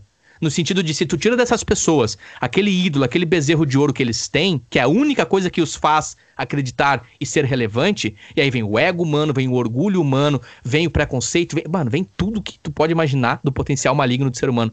É assim que eu vejo. Eles vão defender isso até o fim. Eles vão morrer e na lápide deles vai estar escrito: Terra é plana. Tu não vai mudar a ideia desses caras. Por mais que para mim, pra ti é algo óbvio, mano. É tipo assim, ó, a é. água não tem cor. É óbvio que a água não tem cor. A água potável. Ela não tem Sim. cor. Não, os caras, não, ela tem cor, ela é azul, ela é vermelha, ela é, enfim. Aí vai criar toda uma discussão. Eu não entendo, eu não entendo como que essas pessoas acreditam, mas eu consigo entender o potencial daquilo ali. E coisas. Mano, eu acho que o futuro ainda nos guarda coisas mais estranhas ainda, entendeu? Mais bizarras. Mais bizarras. É, o que me assusta um pouco é ser uma galera nova, tá ligado? O cara lá que popularizou nos Estados Unidos, lá o Mark, eu acho que é o nome dele. Não, o cara vai divulgar o nome pro pessoal pesquisar, hein? né? Foda, né? Aham. Uh, ele é novo, cara. Ele tem uns. Na época, né? Ele devia ter uns 30. Nem 30 e poucos, ou 35 ali, cara. E, tipo, Uhum. se, se partisse de uma galera assim, old, assim, tipo, não vou dizer que todo velho conservador é assim, mas, tipo, se partisse uma galera, tipo, ah, sei lá, uma Já mente. cansando, já cansada, exato? É, tipo, eu Defasado. ia dizer, beleza, ok, deixa os caras, mas, tipo, uma galera nova, cara. Super Xandão, 20 e pouquinhos ali, né? Tipo, levando isso pra frente, tá ligado? E é que nem. É que nem eu vi um, num vídeo uma vez, cara, é um desserviço à humanidade tu tá tendo que o cara, o professor lá, o físico lá, tem que falar, não, gente, olha só, a Terra não é plana, tá ligado? O cara ir lá gravar um vídeo assim. Ah, Imagina, eu, você- Eu, eu não é. entendo, cara. Eu também não. Eu, eu realmente, eu tentar entender vai me cansar. Eu não respeito a opinião. Eu respeito a pessoa porque o ser humano ele é digno de respeito. Sim, Você não tá sim. cometendo um crime, né? E aí vai do ponto de vista de cada um. Eu não vou atacar a pessoa. Eu não vou dizer assim, cara, você não merece. Se você fosse um terraplanista, eu iria continuar conversando contigo. Mas eu ia deixar bem Uhum. claro. Vitor, eu não concordo contigo. Assim como eu sei que se você também, se eu fosse, você diria, Nene, eu não concordo Uhum. com isso, contigo nisso. Não concordo. Eu acho que você tá errado nisso. E você tá fazendo mal pra você e pras pessoas. Propagando essa mentira. Porque é uma É, mentira. No começo, quando eu vi que começou esse movimento, eu achei, ah, legal, né? Vou dar risada, ver uns vídeos dos caras falando e fazendo os testes da régua. Só, cara, depois de um tempo começou a me assustar um pouco, Exato. porque começou a ficar grande. E, Uhum. mas, tipo, é, esse documentário ali da Terra, da Terra Plana, não sei como é que é o nome em inglês, agora eu esqueci, Uhum. uh, que tá na Netflix. Ele é bem legal que ele, ele mostra isso uh, de uma forma tipo, esse movimento da Terra plana tá vindo muito agora com esse tá muito vinculado a esse, essa onda extrema radica, radicalista que a gente tá tendo nas fake news, tá ligado? Eu acho que tem, tem um pouco uh, tudo a ver com isso. Só que, tipo, beleza, o cara. Os terraplanistas, a gente pega, tá, os terraplanistas ali, eles acreditam que a Terra é plana, eles fazem a experiência dele. ah, eles podem, assim como ah, eu ser ateu e tu ser religioso, meio que a minha opinião e o que eu falar meio que não, não, não vai fazer nada, entendeu? Ah, um terraplanista vai lá, vai pegar um. Que nem o cara fez lá, construiu um foguete todo errado lá e quis ir pra, pra lua e se matou. Uhum. Ele tá se prejudicando só ele. Uhum. Só que quando chega, quando essa onda, esse negócio, quando chega no, tipo, vamos dizer, um antivacina, Uhum. esse uhum. movimento antivacina, uhum, que a vacina tem uhum, chip, que não sei o Uhum. não é prejudicial, não é só a pessoa que é antivacina, ela vai prejudicar milhares de pessoas. Milhares entendeu? de isso, É pessoas. o que, isso é o que me assusta. O terraplanista ali, o- Sim. não, não, me, não me assusta tanto como um, anti, um cara que propaga ser antivacina, entendeu? Sim. Uhum. E esses movimentos estão meio juntos, assim, agora, sim, tá ligado? sim, exatamente. Esse era o meu ponto contigo. E, Esses e o documentário alerta juntos. um pouco isso, né? O Uhum. documentário alerta um pouco isso, tá ligado? Exato, é um documentário em inglês, Behind the Curve. Isso, Behind the Curve. Behind the Curve de 2018. Uma hora e 36, o ouvinte que tiver interesse, né? O ouvinte que tiver afim aí, no Netflix ou também no YouTube. ah, eu acho que é algo relevante, não que o assunto é relevante, mas é relevante você ter a sua opinião. Porque Uhum. quando eu tô vendo, o, Vitor, que as pessoas estão indo por um caminho e eu não, não falo a minha posição, tipo, para mim é uma mentira que a Terra é plana. Isso é uma mentira para mim. Eu não acredito nisso. E eu preciso Sim. me posicionar. Na minha opinião, eu, eu preciso. Porque do contrário, o meu silêncio vai estar só certificando de que eles estão. Entendeu? Eles estão falando que a Terra Sim. é plana. Eu tô quieto. O que que, o que, que representa isso? Pode. Ah, mas Eu não tenho nada a ver com isso. Não tô dizendo que a pessoa tem que se engajar. Não tô dizendo que você tem que ir lá na rede social e. Porque até. é porque Tem que lá é xingar lugar os caras, né? É, não, rede social não é lugar pra isso. Ah, mas, ah, não, cara. Tu tem que ter a tua opinião. E em momentos como esse, como a gente tá tendo aqui de diálogo, a tua opinião tem que ser clara. A minha opinião é essa. A minha opinião, eu não acredito que a Terra é plana. Se algum ouvinte aqui acredita, tu tem o meu respeito, ouvinte, mas eu não acredito nisso. E eu não acredito. E, na minha opinião, tu tá fazendo um mal pra sociedade, acreditando nisso. E eu espero que um dia você acorde e veja que Terra plana, chupa-cabra, ET de Vardinha, é a mesma coisa. Não leva a lugar nenhum. É, tipo Behind the. Curve. Esse é o Vitor, rapaz. Cara, eu não esperava que a gente fosse entrar nesses assuntos cabeludos, rapaz. Não Ah, esperava. mas- Aí, ó, esse é o cara, esse é, esse é o Vitor. Ô, Vitor, deixa eu te perguntar uma coisa agora, mudando um pouquinho de Fala. assunto aí. Tu me conte, cara, sobre vídeo. Vamos falar de coisa boa, vamos falar de TechPix, videogame. TechPix. Video... TechPix, da Tecnomania. Videogame, mano. O que, que tu tá jogando, mano, de game? Cara, ultimamente eu tô jogando The Last of Us 2, cara. Olha aí. E, tipo, ah, não sei se tu já jogou um, alguma coisa assim, ou chegou a jogar. É, é muito bom, cara. Pode crer. Tipo, gráfico, a fotografia que nem eu até postei um negócio no status ali. Cara, Uhum. cada, cada hora que tu para o jogo, tira uma foto, alguma coisa, é um quadro, tá ligado? É um quadro. Uhum. É sensacional, ele, ele fica na mesma pegada do 1, assim, tá ligado? E, tipo, a, a história é muito boa, o gameplay é suave, tá ligado? É Uhum. massa pra caralho. The Last of Us. É. Pode crer, mano. E deixa eu te perguntar, tu costuma a, tipo, dar só rolê ou tu realmente vai pras missões, assim, pra, porque, pelo que eu entendo, me corrige, tá? O The Uhum. Last of Us, eles têm, ele, ele te permite, o, o, o, o universo do The Last of Us, ele te permite a, simplesmente, se tu quiser caminhar e só simplesmente caminhar, escutando, sei lá, um country music ou fazendo o que tu quiser, ou tu pode realmente cumprir, digamos, que seriam missões, assim. É, é possível isso ou eu tô enganado, tô equivocado? É, ele, ele não tem um mundo aberto aberto, né? Ele é aquele mundo semi-aberto que tu fala. Tipo, tu tem a tua missão principal, vá até aquele hospital lá, só que no meio do caminho tu pode fazer algumas outras secundárias ali, tu pode dar uma banda ali, mas ele é semi-aberto, não é tipo GTA que é totalmente aberto, tu faz a Ah, missão a hora que tu boa. quer, né? Se tu ir, tipo, no hospital lá, tu não vai poder dar, não vai poder dar rolê no hospital, tu vai entrar na cutscene e vai seguir a missão, entendeu? Então ele é Entendi. semi-aberto. Olha aí, eu vi um vídeo do Mark Hoppus, o baixista do Blink-182, tocando Damage com a personagem. Ele tava jogando The Last of Us Ah, eu 2. vi, eu vi. A Jennifer mandou esse vídeo. Isso, ele tava jogando The Last of Us 2. Me conte mais um pouco, assim, pra mim entender, né? Lembrando que eu tenho apenas uma visão superficial do jogo, certo? Eh, Uhum. Isso é uma questão minha. Eu não tenho tido tanto, digamos assim, não é tempo, mas eu não, eu não tenho tido tanto focado nisso, porque eu sou o tipo de pessoa assim, mano, é 0 a 100%, não tem, é 8 a 80. Ou eu vou jogar e vou jogar mesmo, mano, e eu sei que esse jogo Uhum. é tão bom que é capaz de eu jogar um dia inteiro, tu me corrige depois, de tão bom que o jogo é e tu passa horas, assim, e tu fica no Nossa. jogo ali horas. Porque eu vi o Mark streamando na Twitch dele, cara, é fantástico, mas como, como tu mesmo disse, é fantástico, velho. O É o jogo coisa- é. Graficamente é, é outra coisa, tá ligado? E se o Mark tocou a música dele lá no, no. Eu toquei a música da Letícia no. Não sei se tu viu lá no meu status lá. Fiz na, no jogo. Mas não tá aqui. Aham. Eu não sei se tu viu a música da Letícia lá. Qual é a música da Letícia? Letícia, aonde você vai com aquele mototaxista? Nunca viu essa música da Letícia? Eu fiz um status, só que foi semana passada tocando essa música no The Last of Us lá. Letícia! Depois, depois eu te mando, depois eu te mando. o teu status, tu, me, tu se refere no próprio Instagram ou No, aonde? no Instagram, isso, no Instagram. Olha aqui, Foi semana passada. Ah, foi semana É, passada. Foi não semana vi. passada, não vai estar mais. sabe? É, eu tô procurando aqui no teu Instagram, eu pensei que tava lá.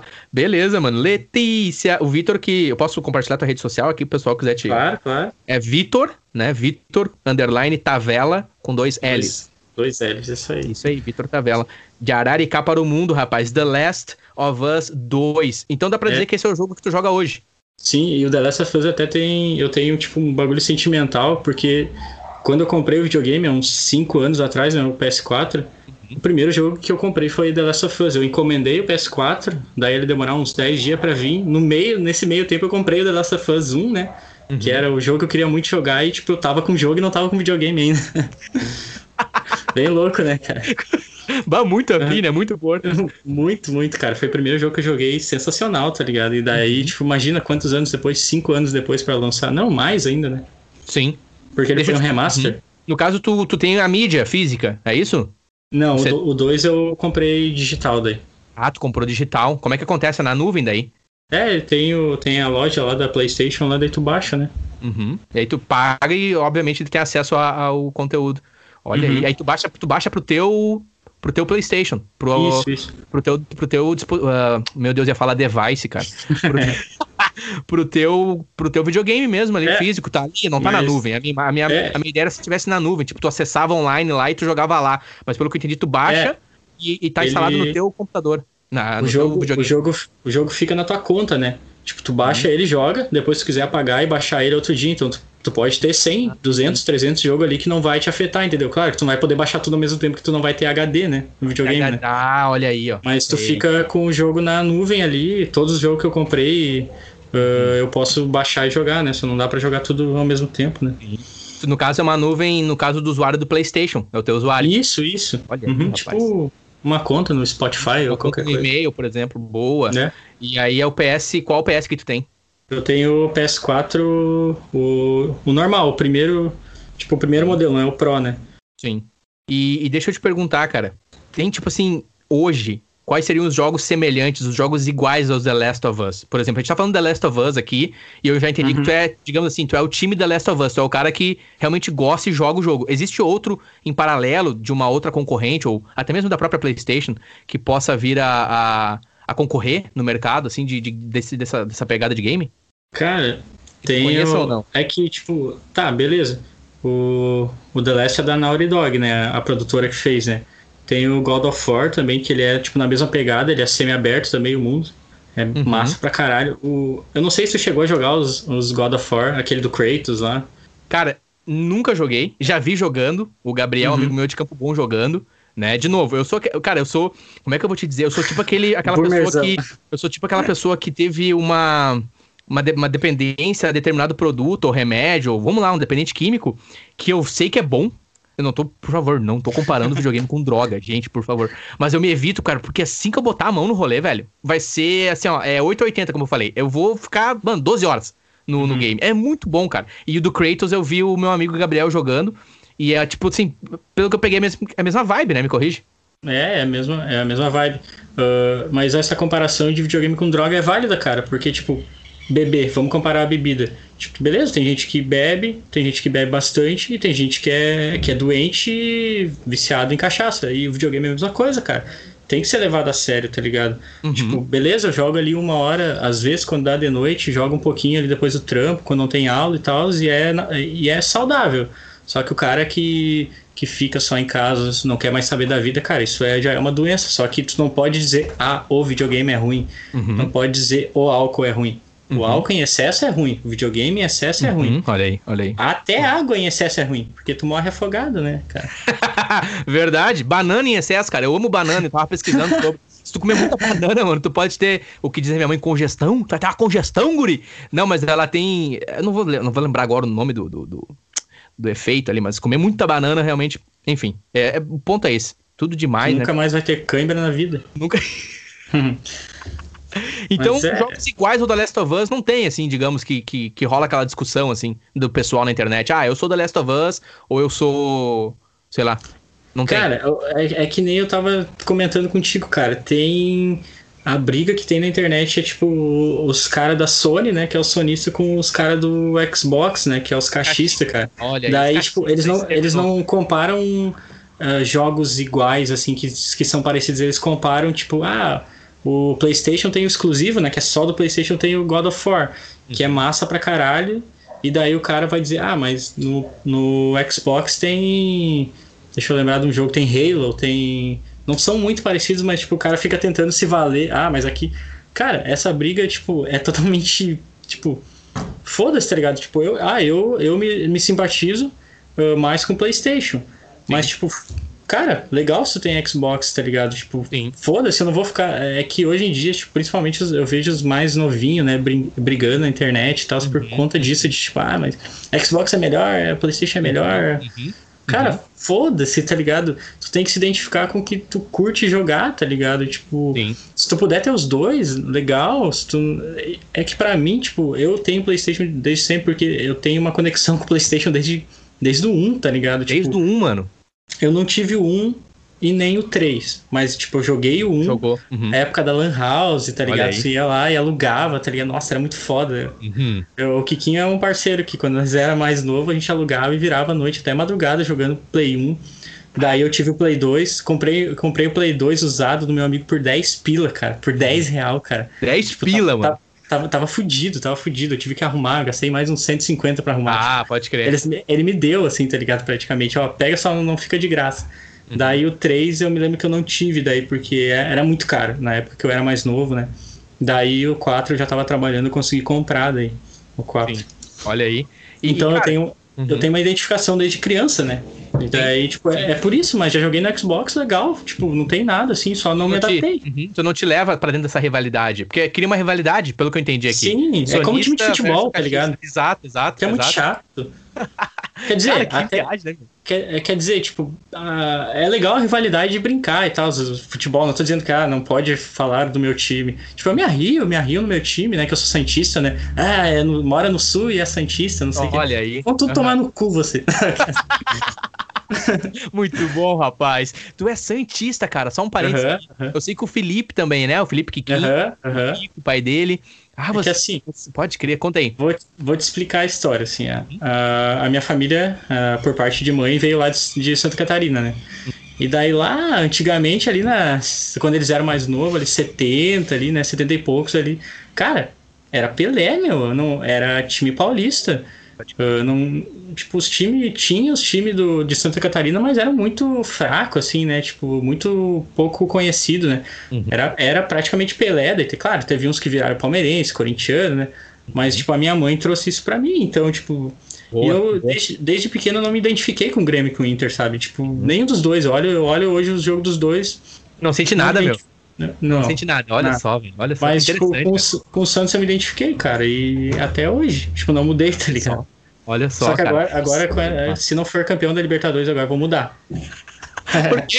Pra qual, pra qual vai? Tô brincando, tô ah, brincando. Porque não, agora não. vai ter, vai ter a próxima aí é Grêmio e Santos, né? Uhum, uhum. Vai ser massa, eu sou gremista, cara, vai ser massa. Isso que tu falou é muito verdade. Que bom te ouvir, cara. Que bom te ouvir falar a maneira como tu falou. A identificação, cara. Uhum. Porque as pessoas se perguntam, tá, mas por que que tu torce pra um clube de futebol? É. Ah, mas por que que tu Rio Grande do Sul, nada a ver. Por que, que tu veste essa roupa? Por que que tu tem esse corte de cabelo? Por que que tu fala assim? Porque, cara, tem significados por trás da coisa. Sim, sim, cara. As pessoas não param pra pensar, tá ligado? Exato. É muito normal simplesmente te questionar e te julgar por isso. Tipo assim, é. meu, te liga, mano. Eu acho que inclusive eu até já falei assim com o Kiko, Kikinho. Eu falei, uhum. mano, como assim, meu? Né? Tu é do, do Rio Grande. Não, eu não sou do Rio Grande do Sul. É minha família original, mesma situação. Original, uhum. vocês são primos, né? Vocês dois. O Jason sim, e sim. o Piquinho. Uhum. E aí foi. Cara, foram os primeiros. Eu lembro que foram os primeiros a de fato serem santistas. Porque eu ficava assim comigo. Como assim, velho? Eu não. Entendeu? eu não conseguia compreender. Eu não cara. tinha. Eu não, tinha o, eu não tinha o vocabulário, eu não tinha a experiência uhum, uhum. vocês isso, pra isso é evolução, tá ligado? Tá. Uh, cara, quando o Santos foi campeão da Libertadores, cara, em 2011, cara, nós saímos com uma baleia, aquelas baleias de piscina, pela cidade, buzinando, que nem uns, uns loucos aqui em Araricá, meu. Foi muito massa, cara. É. Ah, o Santos, ah, o Santos, meu, vou te dizer que eu já pensei em comprar a camiseta do Santos, porque para mim o Santos representa muito, mano. Em São Paulo, um sim, clube sim. que eu gosto é o Santos, cara. E não porque tu é Santista, tu não precisa eu ficar falando isso pra ti. Não, eu respeito você, claro, respeito, considero o sentimento de vocês, para mim é genuíno, eu conheço vocês, mas é pelo Pelé, primeiro pelo Pelé. Sim. Pela, pela questão ali do Diego e Robinho, aquela geração ali, né? Uhum. É eu, o Nene falando. E também pelo menino Neymar, cara. Eu gosto do menino Neymar. Eu não, não tô dizendo que eu concordo, de novo, cara, tem que cuidar o cara fala, né? Porque é, é muito fácil é odiar o Neymar, né? É muito fácil bater no Neymar hoje em dia. Mas eu não concordo, obviamente que eu não concordo, obviamente que eu não saio por aí de Juliette com cabelo pintado. não tô falando da, da, aparência dele, ele faz o que ele quiser, mano. Ele faz. Claro, eu entendo a, a expressão, toda a questão cultural, o que, que é o fenômeno Neymar, os números, todo mundo é, enfim, a gente, né?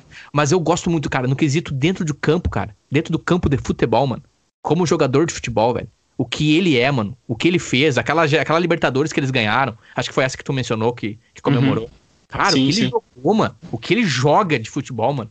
É incrível, cara. Ele é muito bom jogador. O tempo vai mostrar ainda mais o potencial dele. Eu sempre vi ele, cara. Eu sempre tirei essa vida pessoal dele quando eu olho para ele como jogador. Como jogador de futebol, cara, eu adoraria ter ele no Grêmio.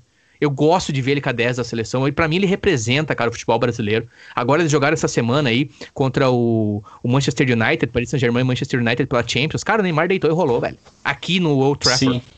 Aqui. É foda, né? Eu falo que o Neymar teve um pouco de azar, né? Um pouco de azar porque, tipo, a seleção, tipo, não tá tão legal, tá ligado? E, e tipo, o Neymar também tem a parcela de culpa dele. Tipo, eu, eu gosto do Neymar também, ele ajudou muito o Santos, né, cara? Eu é um Mas ídolo do Santos. dele de Kaikai, ele tava bem foda naquela época de Kaikai. É, é tipo, ele, ele, evoluiu bastante, né, cara? Isso ali. Amadureceu. Só que fez, fez parte da catimba Exato. também, né? Você pode dizer que ele é, deu, deu título também por, por conta disso, mas era chato.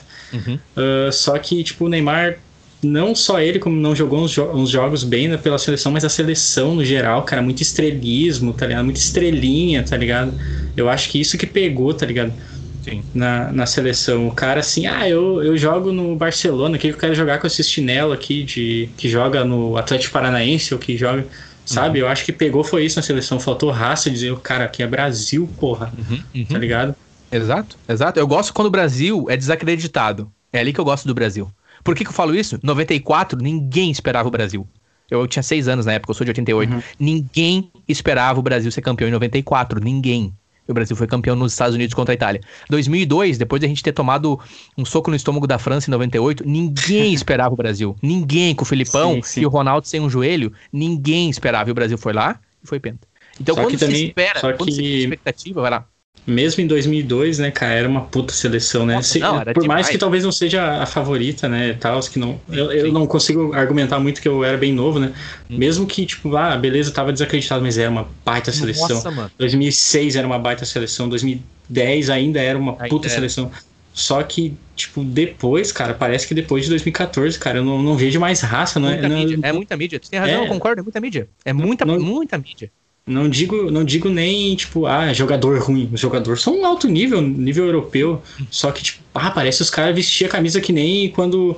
Agora eu não vou lembrar em qual ano que foi que uh, o Brasil ganhou de 3 a 0 da Espanha na final da Eurocopa das seleções ah, isso lá. Foi na, isso foi na. É. Foi 2014, cara. Copa. Isso foi antes da Copa. É. Era a Copa das Confederações. 2014, né? No Maracanã, é. contra a Espanha. É. Eu não lembro o ano certo, Neymar mas, cara. Ali, ali 2013, sim, cara. 2013, ali, é um ano ali, antes da Copa. 2013, um ano antes da Copa. Ali eu vi a seleção, cara. Ali eu vi o Davi Luiz tirando gol do, do coisa isso, dentro da área. Exato, exatamente. Isso é seleção brasileira, isso é raça, é 3 a 0 chupa campeã, a última campeã, tá ligado? exatamente. Aquele e depois jogo, eu não vi mais isso. Ali, ali, iludiu a gente bastante, né? O, é, iludiu, iludiu, iludiu muita gente, né? Porque assim, ó, vou te dizer, cara, não haveria 7x1 com o Neymar em campo. Ponto. Não haveria. Não haveria 7x1 com o Neymar. Eles não viriam daquele jeito com o Neymar em campo. Não. O eu jogo de seria, futebol eu, eu é acho que seria diferente, mas, mas não, é, aquele jogo era pra perder. Que, não digo que ganharia, mas é. não seria 7x1. Não seria. Com o Neymar em campo não seria. Não tô mas dizendo que o Neymar ia lá dar carrinho é. nos caras. A postura uhum. deles ia ser diferente. É, mas foi a mesma coisa que o Santos no Mundial também, né, cara? Tava lá com o Neymar, tava lá e o Santos tomou um sarandeio do Barcelona lá, porque faltou um pouco de raça também, faltou os caras chegar junto, né? Mas são coisas que se aprende, né? Aprende, cara. E, e não dá pra se apegar, mano. Eu vejo que o pessoal fica falando muito 7x1, 7x1. Cara, aqui na Europa, mano, eles não falam disso, velho. É sério, eles não mencionam isso, cara. Pra eles, o Brasil é o Brasil, mano. O país do futebol, cinco é. vezes campeão mundial. Mano, eles, eles não falam. Eu conversei com alemães aqui, pessoas, eles não, não veem assim, cara. Acontece, mano. É sério, pra eles, eles não. Mas cara, a gente, um a gente 10. brasileiro ah, não. se cobra é que, muito, né? A gente fica muito chateado. É, não, e, e o pior é, que eu, o pior é que eu vejo a seleção assim e eu, e eu olho assim, cara, não vai dar de novo, cara. Não vai dar. não vai dar, é, cara. É. Acho que vai mais umas duas gerações, cara. A, a não ser que, tipo, os caras começam a virar no girai ali e jogar bola, tá ligado? Porque, virar no tipo... girai. Porque, tipo, tu, tu, não sente, tipo, aquela. Os caras vestir a camisa mesmo, o cara, tipo, tu vê um ou dois jogadores ali dando sangue, o resto é tudo estrelinha e corpo mole, tá ligado? É tem verdade. Que ser, tem que vestir a camisa e tem fazer valer. Né? É, exatamente. Exato. Que tem que querer, né? Eles querendo é outra. Quando o Brasil é. realmente quer, muito bom. Espero Porque o futebol tem, né? Bah, tá louco? Nunca faltou. Nunca foi falta sim. de futebol. Nunca. Sim, sim. Nunca foi. Espero que o ouvinte não, não nos, não nos é, critique aí, porque a gente entrou num assunto de futebol e todos sabem que, que o futebol, para mim, é muito mais do que um esporte. Também é uma, uma expressão cultural, entre outras coisas também ferramenta de diplomacia. Vamos voltar para os videogames, cara, deixa eu te perguntar uma coisa. Quero te perguntar sobre a questão de consoles, meu. Qual que é o console lendário para ti, assim? O, o, controle de videogame que tu, bah, mano, aquele ali é o lugar especial no meu cara, coração. PlayStation 2, cara. Play PlayStation 2, 2 para mim é, é o aquele famoso divisor de águas também. Porque o Play 1 foi revolucionário, né? Mas o Play 2 ele chegou com o GTA San Andreas lá e para mim o GTA San Andreas é o melhor de todos até hoje, cara. Uhum. Não tem um negócio é bizarro o que que é GTA, né? que é a marca GTA e, tipo, ah, o Play demais. 2 foi, foi a plataforma que veio isso, tá ligado? O Play 2 é que, tipo, fez o videogame virar relevante mesmo, né?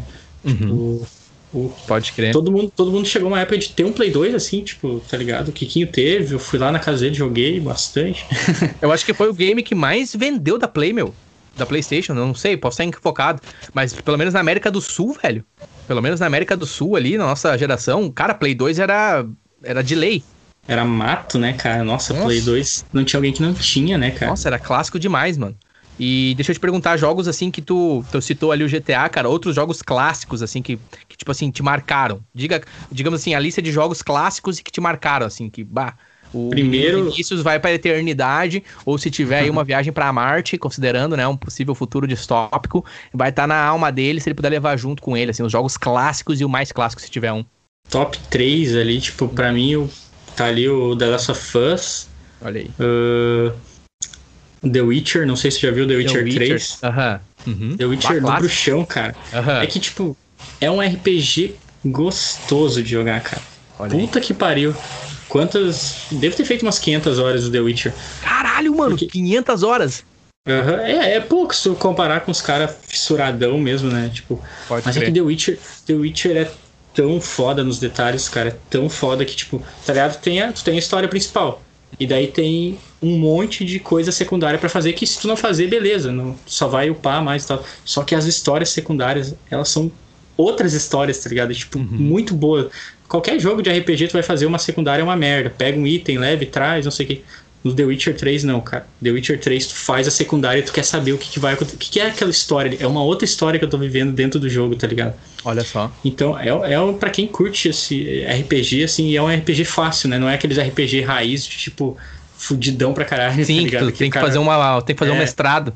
É isso, que tu tem que fazer um mestrado. Não, ele é tudo intuitivo, é fácil de jogar, o gameplay é bom, o gráfico é perfeito, a história é boa, muita, muitas horas. né? A jogabilidade é, gostosa, que nem tu falou, boa. É, é um bagulho que tu paga, na época a gente pagou 200 pila ali, mas tipo, muito bem pago, tá ligado? Hoje em dia eu sei que é foda pagar 200 pila no jogo, né? Sim. E o GTA San Andreas pra mim, eu, eu não sei se é San Andreas, San Andreas, eu, eu, eu queria falar também de coisa de arrombado. Coisa de arrombado é o cara ficar corrigindo o nome de jogo, assim. Coisa Cara, de- deixa o cara falar San Andreas, deixa Santo o cara André, falar San André. André. Santo André, tipo, ai, ah, Good of War, não é God of War. É bom de guerra mesmo, Good of War. Boa. tu viu já a postagem do cara? Tô vendendo esse jogo que ele tem o Kratos dele. Bom de guerra. tá louco. Muito cara. bom. Eu te peguei, peguei teu ponto. É isso aí, esses arrombados aí, ó. Quero corrigir o cara, é GTA. Então o Santo André realmente é o que, cara, é a cadeira no trono ali do teu coração que marcou, assim, a Cara, alma do menino foi- Vitor. Eu, o que eu mais gosto é jogo de história, né? Que tem uma história massa. E pra mim a história do GTA San Andreas é muito foda, cara. É muito fodida. Tudo que acontece, as reviravoltas. Pra mim foi o primeiro jogo de história, história mesmo que eu joguei, que tinha um gameplay, tinha uma história, né? Que eu me envolvi com a história. Que eu fiquei puto com aquele gordo arrombado, sem aquele. Como é O que é o Big Smoke? é claro, o personagem ali. do Personagem, né? Muito foda demais. game. Cara, GTA, San André, San André, San Andrés, cara, pode crer, mano. Santo André. Esse aí é o que te marcou, então. Dá, dá pra dizer, então, que o console é o do Play 2, que é o que É. divisor de águas. E entre os games ali, tu citou, né? O The Last of Us, Witcher 3, Uhum. e aí o GTA San Andrés, San Andrés, San André. ti, pra ti é o Super Nintendo? Pra mim, é o Super Nintendo. Eu, eu, eu sou, cara, aí já entrega a minha idade também, né? Mas, cara, pra mim é o Donkey Kong, o Donkey Kong, Super Mario e o Superstar Soccer. Eu no joguei, Play, cara. mano, no Play é mini, é os mini level de futebol e o, e o Tony Hawk, meu. Eu ia na Sibila, a Sibila é onde fica hoje o Banco Banrisul, no centro da cidade de Araricá. Acredito Uhum, que tem Banco uhum. Banrisul ali ainda. E ali era, Tem, na tem. época, tinha umas galerias e tinha a Sibila, que era uma senhora que, que cuidava de uma locadora de fitas e também de DVDs depois, e ela tinha os videogames, que eram o Play 1 e o Super Nintendo, e eu ia jogar ali. Os caras de Criciúma não chegaram aqui no Banrisul ainda. Mas também não tem dinheiro, tá? É, Já vou avisando, se eles estão ouvindo esse podcast aí em algum lugar da, da Ásia aí, ou sei lá, não tem dinheiro aqui no Banrisul, cara. Fui tirar dinheiro esse dia, não tinha essa bosta. Cara, é, pra, Uh. pra mim é esses, mano. Pra mim, e o console, realmente, cara, do Play 2, mano. O do Play 2 ali, cara, peguei na mão assim, tipo, meu Deus, mano, que que é isso, cara? É Sabe? outra coisa, né? Nossa, mano. Que, que, dá, dá um tesão de jogar, dá vontade de jogar, mano. Eu- pega o negócio na mão, dá muita vontade de jogar. E eu vou te dizer que o meu primeiro console foi Super Nintendo, cara. Comprei do meu primo, assim, nem lembro. Deve ser alguns cruzeiros, deve ter pago na época. Trocou por Tipo, moedas de prata. É, e tipo, Super Mario, cara. Virei o Super Mario Bros. umas 300 virou, vezes, mano? cara. Tu E, tipo, virou eu- Super Mario Bros, mano? Virei Caralho. o Super Mario Bros, cara. E tipo, era engraçado, cara, que tipo, eu fiquei tão viciado, tão viciado, porque eu não fazia outra coisa além de jogar Super Nintendo. E Super Mario era meu jogo assim que eu sabia de cor. Então a gente reunia os primos ali, quatro, cinco primos. Ah, vamos jogar. Quando morre, passa o controle. Quando chegava em mim, cara, eu quase zerava. Eu quase zerava o jogo. Nunca passava, porque as eu sabia de cor. com barba já, né? As crianças com barba, assim, olhando pro Vitor. Dois mil anos depois. Então tava lá o Victor ainda, tipo, chegava no boss e daí só ia morrer lá no chefão, no Bowser, lá no final. Cara, meu Deus, cara, eu era. dias depois, tipo. Só que hoje, hoje em dia eu não consigo mais jogar esses jogos de plataforma, que nem Mario é plataforma, né? De ladinho, para quem não entende, assim, né? Quem não curte muito, né? Não é muito fissurado, é aquele jogo de ladinho, assim, que tu vai jogando e a, a fase vai andando junto contigo. Eu não consigo mais, cara. E nem é por não gostar ou por achar podre, é simplesmente não é uma coisa que me atrai mais, tá ligado? Tipo, tipo eu sei que tem... Zerou, né, mano? Tu zerou a caminhada. Tem, Também, eu joguei, eu joguei pro resto da minha vida, né? Não tem mais nada novo ali, entendeu? É exato, eu te entendo, exatamente isso. Pra mim, Mortal como eu não Kombat. zerei, eu nunca fui... Mortal é Kombat é também é muito foda. Nossa, no Mortal Kombat. E, cara, te ouvindo falar, meu, tu falou ali que tu zerou, faz sentido porque tu é um cara, pelo menos que eu, que eu lembro de ti, assim, tu é um cara, uhum. digamos que calmo, tu é um cara que Tu é um cara paciente, tu não é um cara, tipo, o Nene da vida, porra louca, estressado. Porque eu era dois toques, mano, já tirava o Mario pra cima do fogo mesmo, foda-se. Tá eu, perdi a paci... eu perdi a paciência, entendeu? Ah, mas ele perdi é um, Ele é o tipo de jogo que ele exige muita paciência. Sim, no sim. sentido não de tu ficar parado. Eu digo de tu conseguir raciocinar rápido, mas ao mesmo tempo não se precipitar. Esse é o meu ponto, entendeu? E eu não, eu me precipitava direto, mano. E aí, bah, mano, tem umas fases do Mario, velho, que não é de barbada, mano. Claro, pra ti que, que já zerou 22 vezes, é tranquilo. Mas para um ser humano normal, um menino nene, hiperativo, eu não conseguia. Agora, o Mortal Kombat, mano, era uma pancadaria generalizada, velho. É, Mortal. tipo, o Mortal Kombat era massa, cara. E o Mortal Kombat tinha aqueles bagulho escondido, de os Fatality escondido, cara. É. Ah, eu achava isso o do caralho. O Babality, o também. Isso, isso tinha. Tinha vários, cara. Isso era muito foda, meu, porque, tipo, tu jogava o jogo cada vez que tu descobria. Não tinha internet na época. Não, tu, ah, como é que faz tal coisa? Como é que faz o cara atirar tal coisa? Uh, não tinha, meu, tu tinha que descobrir na. Isso era uma, isso era uma coisa foda do videogame. Isso era uma coisa foda do videogame na época, sem internet. Hoje eu tô jogando The Last of Us, eu chego numa parte, eu tranco, eu vou no YouTube, eu vou no Google, eu pesquiso como é que passa, entendeu? Hum. Isso que perdeu um pouco da graça do videogame, entendeu? E eu tô velho também, eu não tenho mais paciência. Eu chego numa parte, que jogo que esses dias que eu tive que olhar na internet, que eu não lembro agora. Ah, não lembro qual jogo que era. Eu tava jogando e eu cheguei numa parte, eu tranquei. Mas, tipo, fiquei 20 minutos, cara. O cara tinha vez que a gente ficava o dia todo, cara. Exato. Jogando exato. pra tentar descobrir, cara. Eu fiquei 20 minutos eu tive que olhar na internet, cara, que eu fiquei sem paciência. Sim. O cara vai ficando velho, né? Foda. A gente, a gente, não tinha saída também, né, meu? A gente não tinha sim, pra onde. Tu tinha que descobrir, e aí tu descobriu um poderzinho ali, tu bah, escondia a mão, né, pro teu amigo não ver, porque, bah, só tu sabia é, fazer o foguinho, ou o gelinho, ou as voadeiras, enfim. Ah, muito bom, meu. Ah, muito bom. O Mortal, o Mortal Kombat é um clássico, né? Donkey Kong também, cara, eu curtia pra caralho Donkey Kong, a musiquinha do começo Nossa, lá e tal, nossa. E tipo, é demais, tu, tu, tá ligado naqueles bagulho quando tu posicionava o personagem, o macaco, perto de uma, de uma ladeira, ele tipo fazia uma animação,zinha que ia cair, saía... Ah, ele simulava, saía, ele simulava. Saía a né? remela do, saía a meleca do nariz, meleca e tipo, eu achava isso muito foda, cara, isso muito realista, cara. Nossa. Tá Homem, mas o Donkey Kong, pra época, pra geração de videogames Sim. dele, ele tava muito à frente. Tava, era tava, aquele nossa. gráfico assim, aqueles gráficos que tu olhava assim, mano do céu. Porque a memória, o espaço dentro do, do da fita, né? Do soquete ali, cara, é, físico, hum. era muito limitado era bem limitado a memória ali pro videogame, né, pro jogo, né? E não tinha, uma, digamos, um HD que nem tu citou ali que tu baixa o sim, jogo sim. e tem espaço para rodar. Era muito limitado ali naquelas fitas. Eu não vou saber agora exatamente o limite que tinha. Então, era muito era tinha que ser muito objetivo. E aí tu tinha o Mortal Kombat, tinha os gráficos muito bons pra época. E o Donkey uhum. Kong, mano, que era uma coisa surpreendente as cores, os efeitos, cara. Nossa, era demais, mano. Tá ligado que o Mortal Kombat, esse do Super Nintendo, não era tipo 3D, né? Era ator de verdade que eles era pegaram, ator. né? Uhum, ah, se tu vê um. É que isso é coisa nerd, né? Desculpa quem tá ouvindo que não curte esses bagulho, mas é muito coisa nerd isso.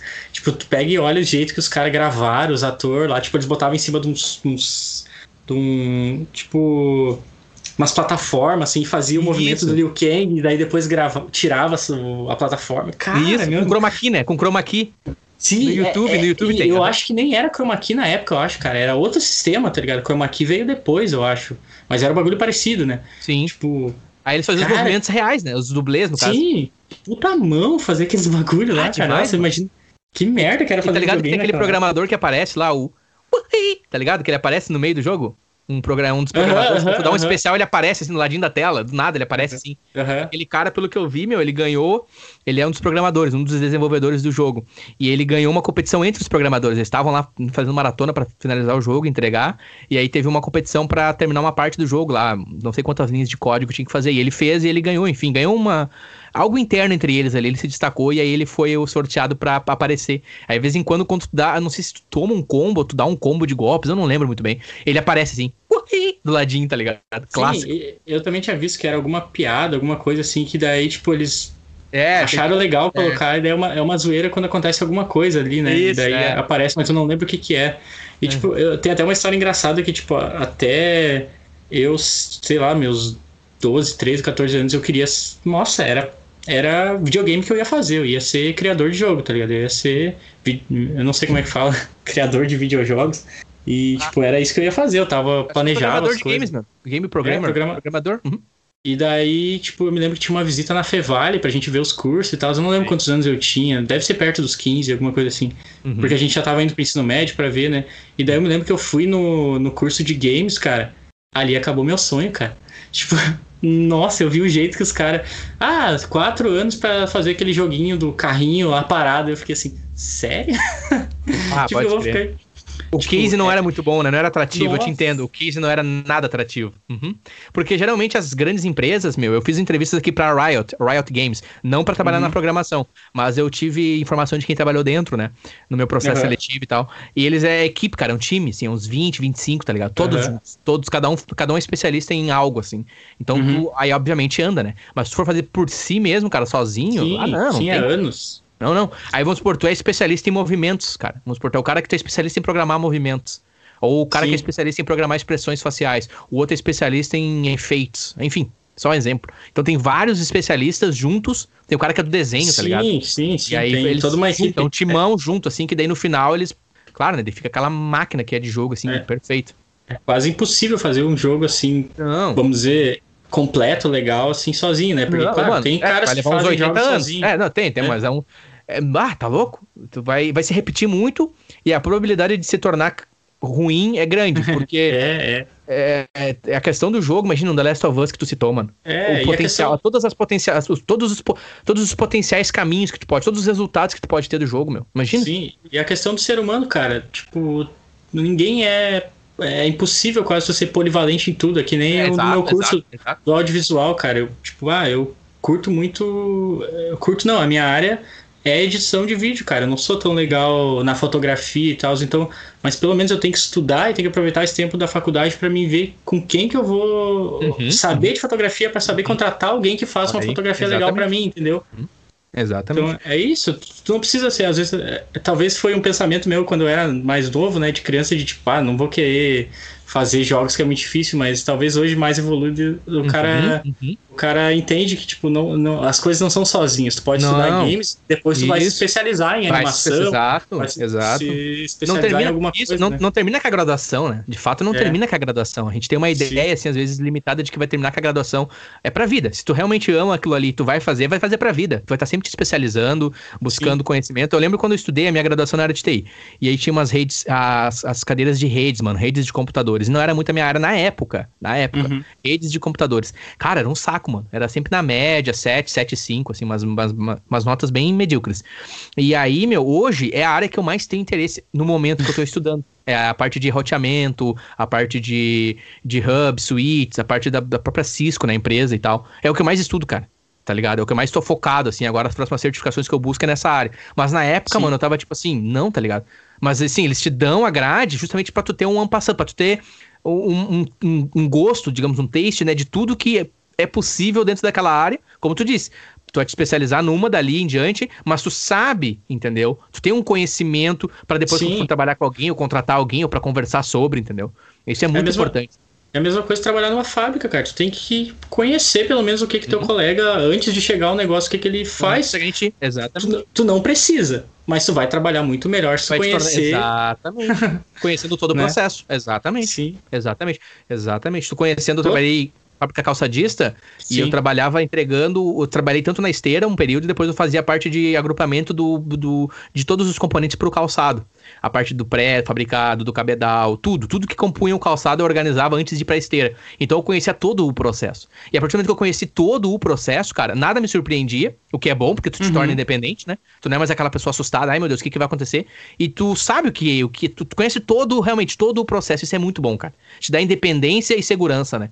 É muito bom. Enfim, não só nessa é. questão, isso é um exemplo que eu dei, mas pra vida, né? Sim. Hoje, qualquer lugar que eu vou trabalhar, eu sou curioso, cara. Eu quero saber isso. como é que funciona. Por que, que tu tá me entregando esse documento desse jeito? Por que, que eu, tipo, eu tenho que fazer isso? E eu começo a. E daí a pessoa isso pergunta: é muito ah, tu quer me ajudar a fazer isso? Não, não é minha. Não, eu te ajudo sim. Eu te ajudo porque eu quero entender uhum. como é que tu faz isso, porque eu vou ter Daqui a pouco eu nunca vou fazer teu serviço, mas daqui a pouco eu tenho um conhecimento e se eu precisar de alguma dúvida eu sei com quem falar. Exatamente. Também, então isso é básico, tá ligado? Às vezes eu via, eu via muito na fábrica também, o pessoal não queria compartilhar muitas coisas, né? Os conhecimentos. Cara, tem que compartilhar, meu. Para, né? Tipo, de, de ser Exato. assim. Ah, mas eu posso perder minha vaga se eu ensinar tudo que eu sei. Eu tinha um colega na fábrica, eu trabalhei um tempo na Krupp lá. Ah, uhum. mas eu não posso te ensinar tudo, né? A máquina aqui, quando der alguma coisa, eu tenho que mexer, uhum, uhum. porque se eu te ensinar, mano, daqui a pouco tu rouba meu lugar. Olha, puta mão, que cada vez que dava um negócio ele tinha que ir lá e mexer. Se ele me ensinasse, ele não ia precisar se estressar, tá ligado? O cara uhum. precisa, preferia ir lá se incomodar, fazer tudo para Isso, perder meu emprego. Garantiu tá? dele, exatamente, exatamente. Garantiu que é um pensamento pequeno, né? Ouvinte, se você é. pensa assim, vai a dica. Expanda sua mente. Expanda? É. Expanda, vai atrás. Seja curioso. Cara, Busque crescer. Não não tem nada mais prazeroso, eu acho, do que isso aí, compartilhar conhecimento, cara. Quando, tu, sei lá, tu pode aprender desde com um puta cara foda, um professor da faculdade desde com uma criança, meu. Exatamente. No YouTube, tipo, um cara de 8 anos me ensinando linhas de baixo, cara. um, um, asiático me ensinando linhas de baixo e eu pegando ah, a linha é, com ele. É que os asiáticos já nascem com 70 é, anos, né? É, eles já nascem com o potencial dele, o chipset dele já, já tá pronto, né? Os caras com, com 4 anos eles já estão sei lá, construindo casas. Brincadeira. Foi bem ruim assim. Nossa. Nada a ver. Meu, deixa eu te perguntar uma coisa. Nada a ver o exemplo dele. Meu, deixa eu te perguntar uma coisa. Tu estuda audiovisual, então, velho? Na, facu... uhum. na, na Fevale, é isso? Fevale, uhum. Universidade em Novo Hamburgo, ali, né? Novamente, Vale dos Sinos, Rio Grande do Sul, Brasil. Cara, Brasil? qual é que é, qual é, que é da, da, da audiovisual, assim? Dá um, dá um, um gosto para nós, assim, de, de que, que a gente estuda, o que que, que, que te fez entrar nesse, nesse ramo, nessa área? É, muita gente me pergunta, né? Eu falo, eu faço produção audiovisual. A pessoa, mas o que, que é isso, cara? Produção audiovisual. Eu respondo, é cinema. Só que daí eu sempre faço comparativo. A pessoa, não, ah, ele faz cinema. Só que existe a faculdade de cinema, que é a Unicinos lá, né? Mais perto aqui eu acho que é a Unicinos, que é ali em São Leopoldo. E daí eu sempre faço comparativo. A Unicinos, bah, bem legal o curso dele, tá há anos, é, o curso deles ali tá há anos, só que eles são um curso voltado para quem quer fazer apenas cinema, produção uhum. para cinema. O audiovisual da Fevale, o diferencial dele, o que é legal, qualquer tipo de produção, cara, tu é, tu é formado para fazer, desde o videozinho do YouTube, desde o vídeo do Instagram, desde uhum. a, até produção maior de filme, tá ligado? Então tu tem uma, um, uma, uma, uma grade, um aprendizado desde o começo do curso voltado para isso. Ó. Tu não tá fazendo. Porque vamos, vamos convenhamos, vamos, vamos dar a realidade do Brasil. Quem de mil cara que estuda audiovisual, quantos tu acha que vai sair pro cinema mesmo fazendo um filme? Vai ter que ter anos, cara. A não uhum. ser que tu faça independente, né? Tu vai ter que ter Sim. anos de experiência até chegar no cinema. Então não tô aqui falando mal do curso da Unicinos, uhum, né? Uhum. Mas, tipo, uhum. cara, Tipo, o cara, às vezes o cara fica assim, mas como eu sou pobre, como é que eu vou fazer um curso de audiovisual? Eu gosto de vídeo. Cara, tu não precisa ir na Unicinos, tu não precisa fazer. Beleza, se tu tem dinheiro e tal, se tu curte cinema, vai lá na Unicinos uhum, lá. É uhum. caro, mas é um baita curso, uhum, né? Sim. Só, cara, tu pode fazer o curso da, do, da Fevale de audiovisual que, tipo, tu consegue se inserir já no mercado de, cara, eu tenho colegas que mal começaram o curso, que já arrumaram emprego, já estão na área. Tenho uhum. colegas que já estavam na área e estão se especializando. Uhum. Então, tipo, é bem legal porque é um curso diversificado. Tu, sei lá, tu pode trabalhar e não necessariamente tu precisa trabalhar com vídeo, tu pode trabalhar Sim. como produtor. A gente tem lá cadeiras dirigidas à, à, produção que tu não precisa, tecnicamente. É por isso que é legal, né? Tu aprende de tudo, né? Que o produtor meio que tem que saber tudo, mas uhum. tu pode simplesmente gerenciar um projeto audiovisual. Tu necessariamente não precisa fazer nada. claro Sim. que vai fazer, né? Mas tu não precisa fazer nada técnico, né? Sim. Então é, é, bem legal o curso. Quem, quem curte esse negócio de vídeo, ó, dá para ganhar dinheiro com isso, galera. Tipo, bem. Que massa, cara. Bem legal. Que massa, velho.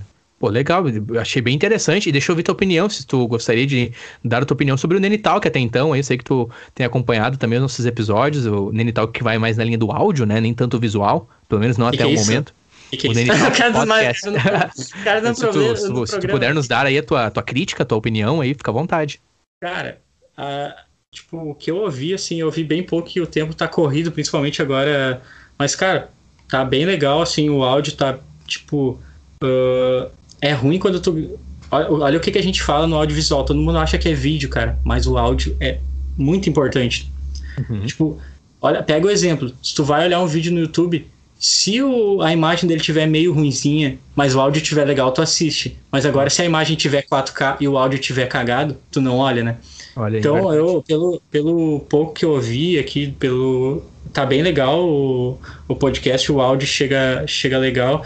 Eu não sei, é uma coisa que eu queria te perguntar, tu tem, tipo, interesse, tipo, em daqui a pouco fazer num estúdiozinho, quando a, a pandemia abrir vídeo, assim, quando depois da pandemia, essas coisas, ou é continuar assim mesmo, só áudio e tal?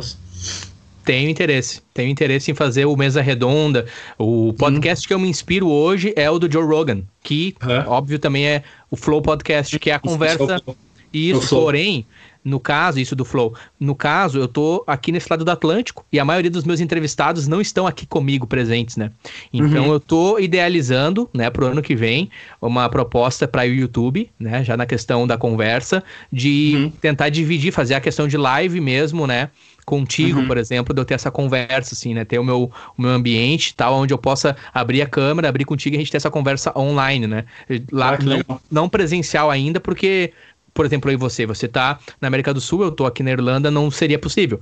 Mas Sim. o meu, o meu sonho é, quem sabe, um dia ter um estúdio, ter um local, por exemplo, igual ao Flow, igual ao, ao Joe Rogan, de ter essa possibilidade de eu receber os, os entrevistados, entendeu? E, e talvez até lá o produto mude, a tendência fique diferente, porque hoje é basicamente isso, é eu ligo para você através do Skype, recorda através do próprio Skype, né, free, sem nenhum tipo de, de Uhum. pagamento, por exemplo, tu tem outras ferramentas que tu pode talvez ter uma qualidade melhor e afins, mas até Sim. o momento está sendo bacana, tudo muito experimental. Edito, eu tenho um software de edição aqui que eu faço, dois softwares que eu faço edições, faço a curadoria também, né, onde eu escuto às vezes o episódio, reescuto ele para entender talvez alguma opinião pessoal minha ou tua que não Uhum. seria legal abrir. Não seria legal, né? Isso, aí eu edito, eu corto aquilo. Mas geralmente não tenho problemas com isso, não tenho mesmo. Às vezes um ouvinte percebe alguma coisa, eles vêm e falam comigo, eu adoro isso. Eu, eu- eu ouço muito o feedback dos ouvintes, sabe? Ouço muito Uhum. as indicações do ouvinte, né? Você foi uma indicação, já era alguém que eu vinha pensando assim, e aí a Jennifer me indicou, ela falou, cara, fala com, com o Vitor, né? Eu falei, cara, pode crer. A Jennifer me, me deu esse, esse, esse plim, assim, ela falou, meu, ele trabalha com, com isso, ele estuda isso, acho que vai somar bastante. E aí eu pensei, cara, pode crer. Porque até então a imagem que eu tinha, na minha limitação, você era o cara mais, é, mais quieto. Não que isso não Aham. te possibilitaria ter uma conversa, mas eu ainda não, não tava assim naquela, será que eu chamo, será que eu não chamo? Porque tem disso também, né, meu? Eu tô muito surpreso positivamente, cara, com o quanto de conteúdo e tudo que tu tem falado. Realmente, cara, realmente. Você acha que é de fato um primeiro momento que eu e tu estamos sentando e conversando já, vai pra fazer. Tro- Trocando Quase- ideia, né, É, cara? trocando ideia, De assim, verdade mesmo, assim. né? Exato, porque antes era muito ali aquela brincadeira no, no, no futebol, aquela coisa mais não Uhum. tão assim deep inside mesmo, de eu sentar aqui e te ouvir e ouvir tuas opiniões e ver o quanto que tu realmente pensa sobre, o quanto tu é dentro do game mesmo, né? O quanto realmente tu entende do que tu tá falando, sabe? Tu deposita tempo naquilo ali e vai de encontro à tua formação também. Entendeu? Eu vejo Sim, tudo sim. isso muito bem linkado. E fiquei muito feliz, estou muito feliz com a nossa conversa até aqui. Então, de novo, respondendo a tua pergunta, sim, pretendo ter com o tempo, espero ter a possibilidade de, de ter um ambiente, talvez, quando voltar a morar para o Brasil, onde eu possa receber as pessoas e ter lá o, o- o- a conversa, né, pessoalmente. Caso não, não, não isso, enquanto isso não se concretize, ano que vem eu quero ter lives, né? E aí, obviamente, eu tô pesquisando tudo, porque tem a questão da internet, né? Aqui a nossa internet, nossa conexão tá muito boa, né? Eu tô com uma Uhum. conexão boa, tu também está, mas teve momentos em conversas passadas em que a internet deixou a desejar. Aí tu perde pacote, perde dados, perde falas, aí fica difícil Ah, sim, sim. entendeu? Aí fica difícil de, de conduzir, a entregar o episódio. Teve um episódio que eu tive de, de simplesmente cancelar o lançamento dele, porque ficou ruim. A experiência Ficou de ruim. áudio ficou ruim e muito da conversa se perdeu. Então, quando tu tem uma fala e ela se perde, e aquela fala é crucial no contexto do que tu tá explicando, é, é difícil, cara. Eu não consigo repor aquilo ali. Aí fica difícil. Imagina, 10 lugares no mundo só no Spotify eu alcanço através do Nenital. Cara, o Nenital que é nada comparado com os grandes. O Nenital que é só mais um, mas tá começando. Isso, eu já atingi 10 países. Né? Antes. Aí o Vitor, uh... a maioria dos ouvintes, desculpa, a maioria dos ouvintes não conhece o Vitor.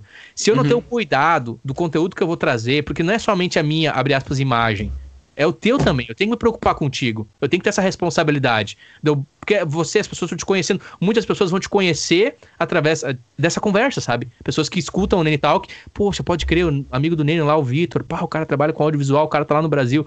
E vai criando links, vai criando network. E eu tenho que ter esse cuidado, entendeu? Porque eu te conheço, eu sei os teus significados. Mas às vezes as uhum. pessoas elas não nos conhecem, às vezes a pessoa não tá num dia bom, a pessoa também tem muito disso, né? Ela escuta, ela pensa, ah, aquele cara lá falando não sei o que, aquilo outro, e às vezes a pessoa tem uma interpretação errada. Não que tu vai conseguir fugir disso, vai chegar um momento, meu, que é inevitável. Vai ter coisas que as pessoas não vão te entender. Mas o quanto eu puder cuidar, eu cuido, entendeu? Sim. Não, eu ia perguntar. Uh tu sabe todos esses. Tu lembra todos os países que tu atingiu e se tem algum bem bizarrão, assim, tipo Zâmbia, sei lá, tem algum tipo Cara, país muito. O, o, mais bizarro é a Hungria. Eu não sei quem escutou na Hungria. não faço ideia. Ou, não, alguém não usou ideia. o VPN, né? Ou, é, ou alguém, ou algum amigo. Inclusive, fica aqui a, a questão: quem está na Hungria? Who are you? Who are you there? Out there in Hungary? Hungry? Eu não sei se hungry, hungry. Hungry, hungry acho hungry que é, é fome, parece, né? parece fome, né? Hungria, Hungrian, Hungrian, Hungrian. Acho que é hungry, cara. Não sei. Enfim, quem, quem que tá lá me ajuda, quero entender, porque realmente o Spotify mostrou, assim, a, a Hungria, né? Aí lugares na América também, que eu lembro. Tem Chile, mano. tava Estados procurando Unidos. uma receita, alguma coisa assim. Pois é, aí... o conteúdo é em português, né? Aí eu fiquei assim, cara, na Hungria quem tá escutando conteúdo em português? Por enquanto, Nene Talk é conversas apenas em português. Mas eu pretendo conversar com os meus amigos aqui da Irlanda também, sabe? Eu tô, eu tô ah, pensando como é que eu vou entregar isso, né? Porque uhum. o ouvinte do Nene Talk, ele tá habituado com um diálogo em português. Ele é, o consumo maior é, óbvio, mídia em português. Então, eu preciso entender como é que eu vou entregar as conversas com os meus amigos Irishes aqui, entendeu? Pra de não, não ficar é. uma coisa. Não ficar, porque ninguém é obrigado a falar inglês, mano. Ninguém é obrigado a entender inglês. Eu sempre dou a dica procure entender, procure conhecer. Essa é uma opinião pessoal minha, porque eu desfruto disso. Mas ninguém é obrigado, Sim. cara. Ninguém é obrigado a aprender nada. A pessoa faz o que ela quer, escuta o que ela quer. Mas uh, vamos ver. Vamos ver como é que eu vou. Ano que vem eu pretendo lançar conversas aí. E enfim. Mas, cara, bacana, meu. Muito obrigado pelo teu tempo, velho. Já estamos aí com. Vamos caminhando para uma hora e 45. Eu, cara, praticamente abordei assuntos contigo que eu, assim, eu realmente não esperava, no bom sentido. Fiquei surpreso por estar tá tendo essa conversa contigo. Aquilo que a gente conversou, né? É espontâneo é, eu falo com quem eu quero falar, sobre o que eu quero falar. É muito sobre é, a questão da autonomia, da independência do cast, né? A gente não tem patrocinador, a gente não tem sponsor, então a gente fala mesmo, dá nossas opiniões. É, o ouvinte, ele sempre tem a voz ativa, ele sempre participa. Às vezes o ouvinte também ele é entrevistado, eu converso com os ouvintes para tô marcando aí é, através do Nene Talk eu tô conhecendo pessoas novas, né? E cara, inclusive você, se você tiver alguém que você quiser indicar, pode vir ali através do, do Nene Talk, você ouvinte ou você Vitor, é, pode me indicar, fica à vontade, entre em contato comigo. Cara, tem essa pessoa que adoraria que você conversasse com ela para trocar uma ideia com ela. E eu vou lá, converso, gosto de ouvir, eu tenho essa curiosidade, isso que tu mencionou também, sabe, Vitor? Eu tenho a, a boa curiosidade. É, uh, eu ia dizer, uh, eu posso até ver com daqui a pouco um, algum dos meus professores que, tipo, vai ser um. Se tu quiser entrevistar algum professor do audiovisual, trazer essa.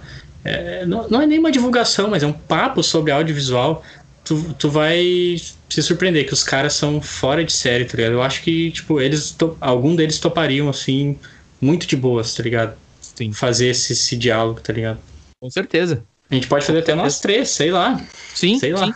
Tem, tem a opção, tem a opção. Eu já tive. Teve um episódio que eu conversei, foi através do Skype. A experiência uhum. foi boa. Eu pretendo investir num outro software pro ano que vem.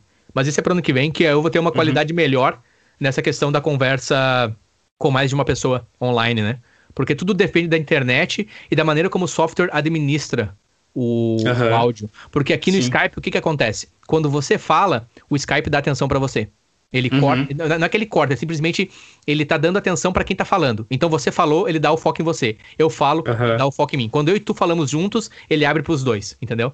Se tem delay na internet, aí fica difícil. Porque eu falo, e aí o meu áudio não chegou para ti ainda, e aí tu responde em cima do meu áudio e às vezes aí se atropela as conversas. Acaba se atrapalhando, né? Se é, o legal, se, hum? eu não sei se tem porque, tipo, eu não sou muito familiarizado, mas daqui a pouco um software que grave separado as linhas de áudio, né?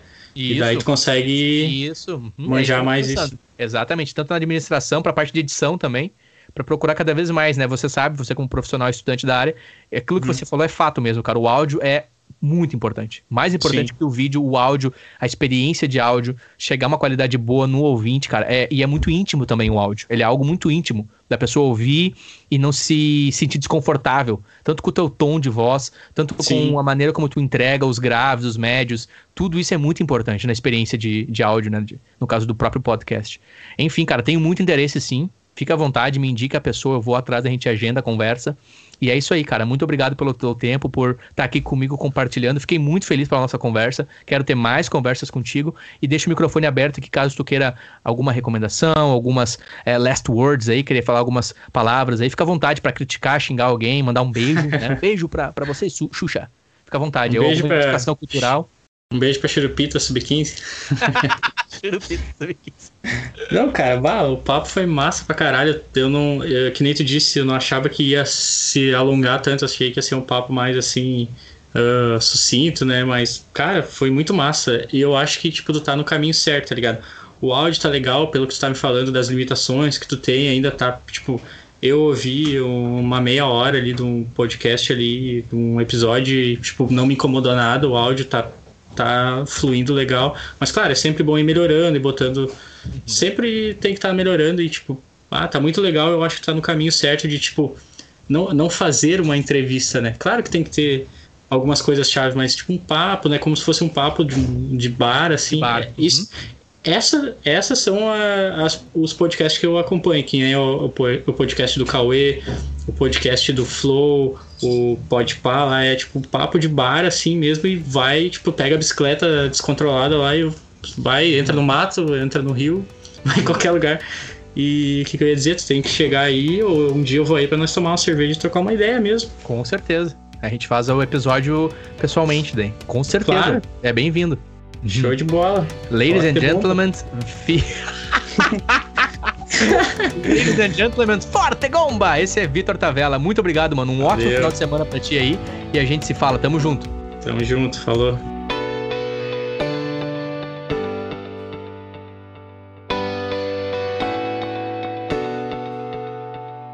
Obrigado por escutar este episódio. Game Talk.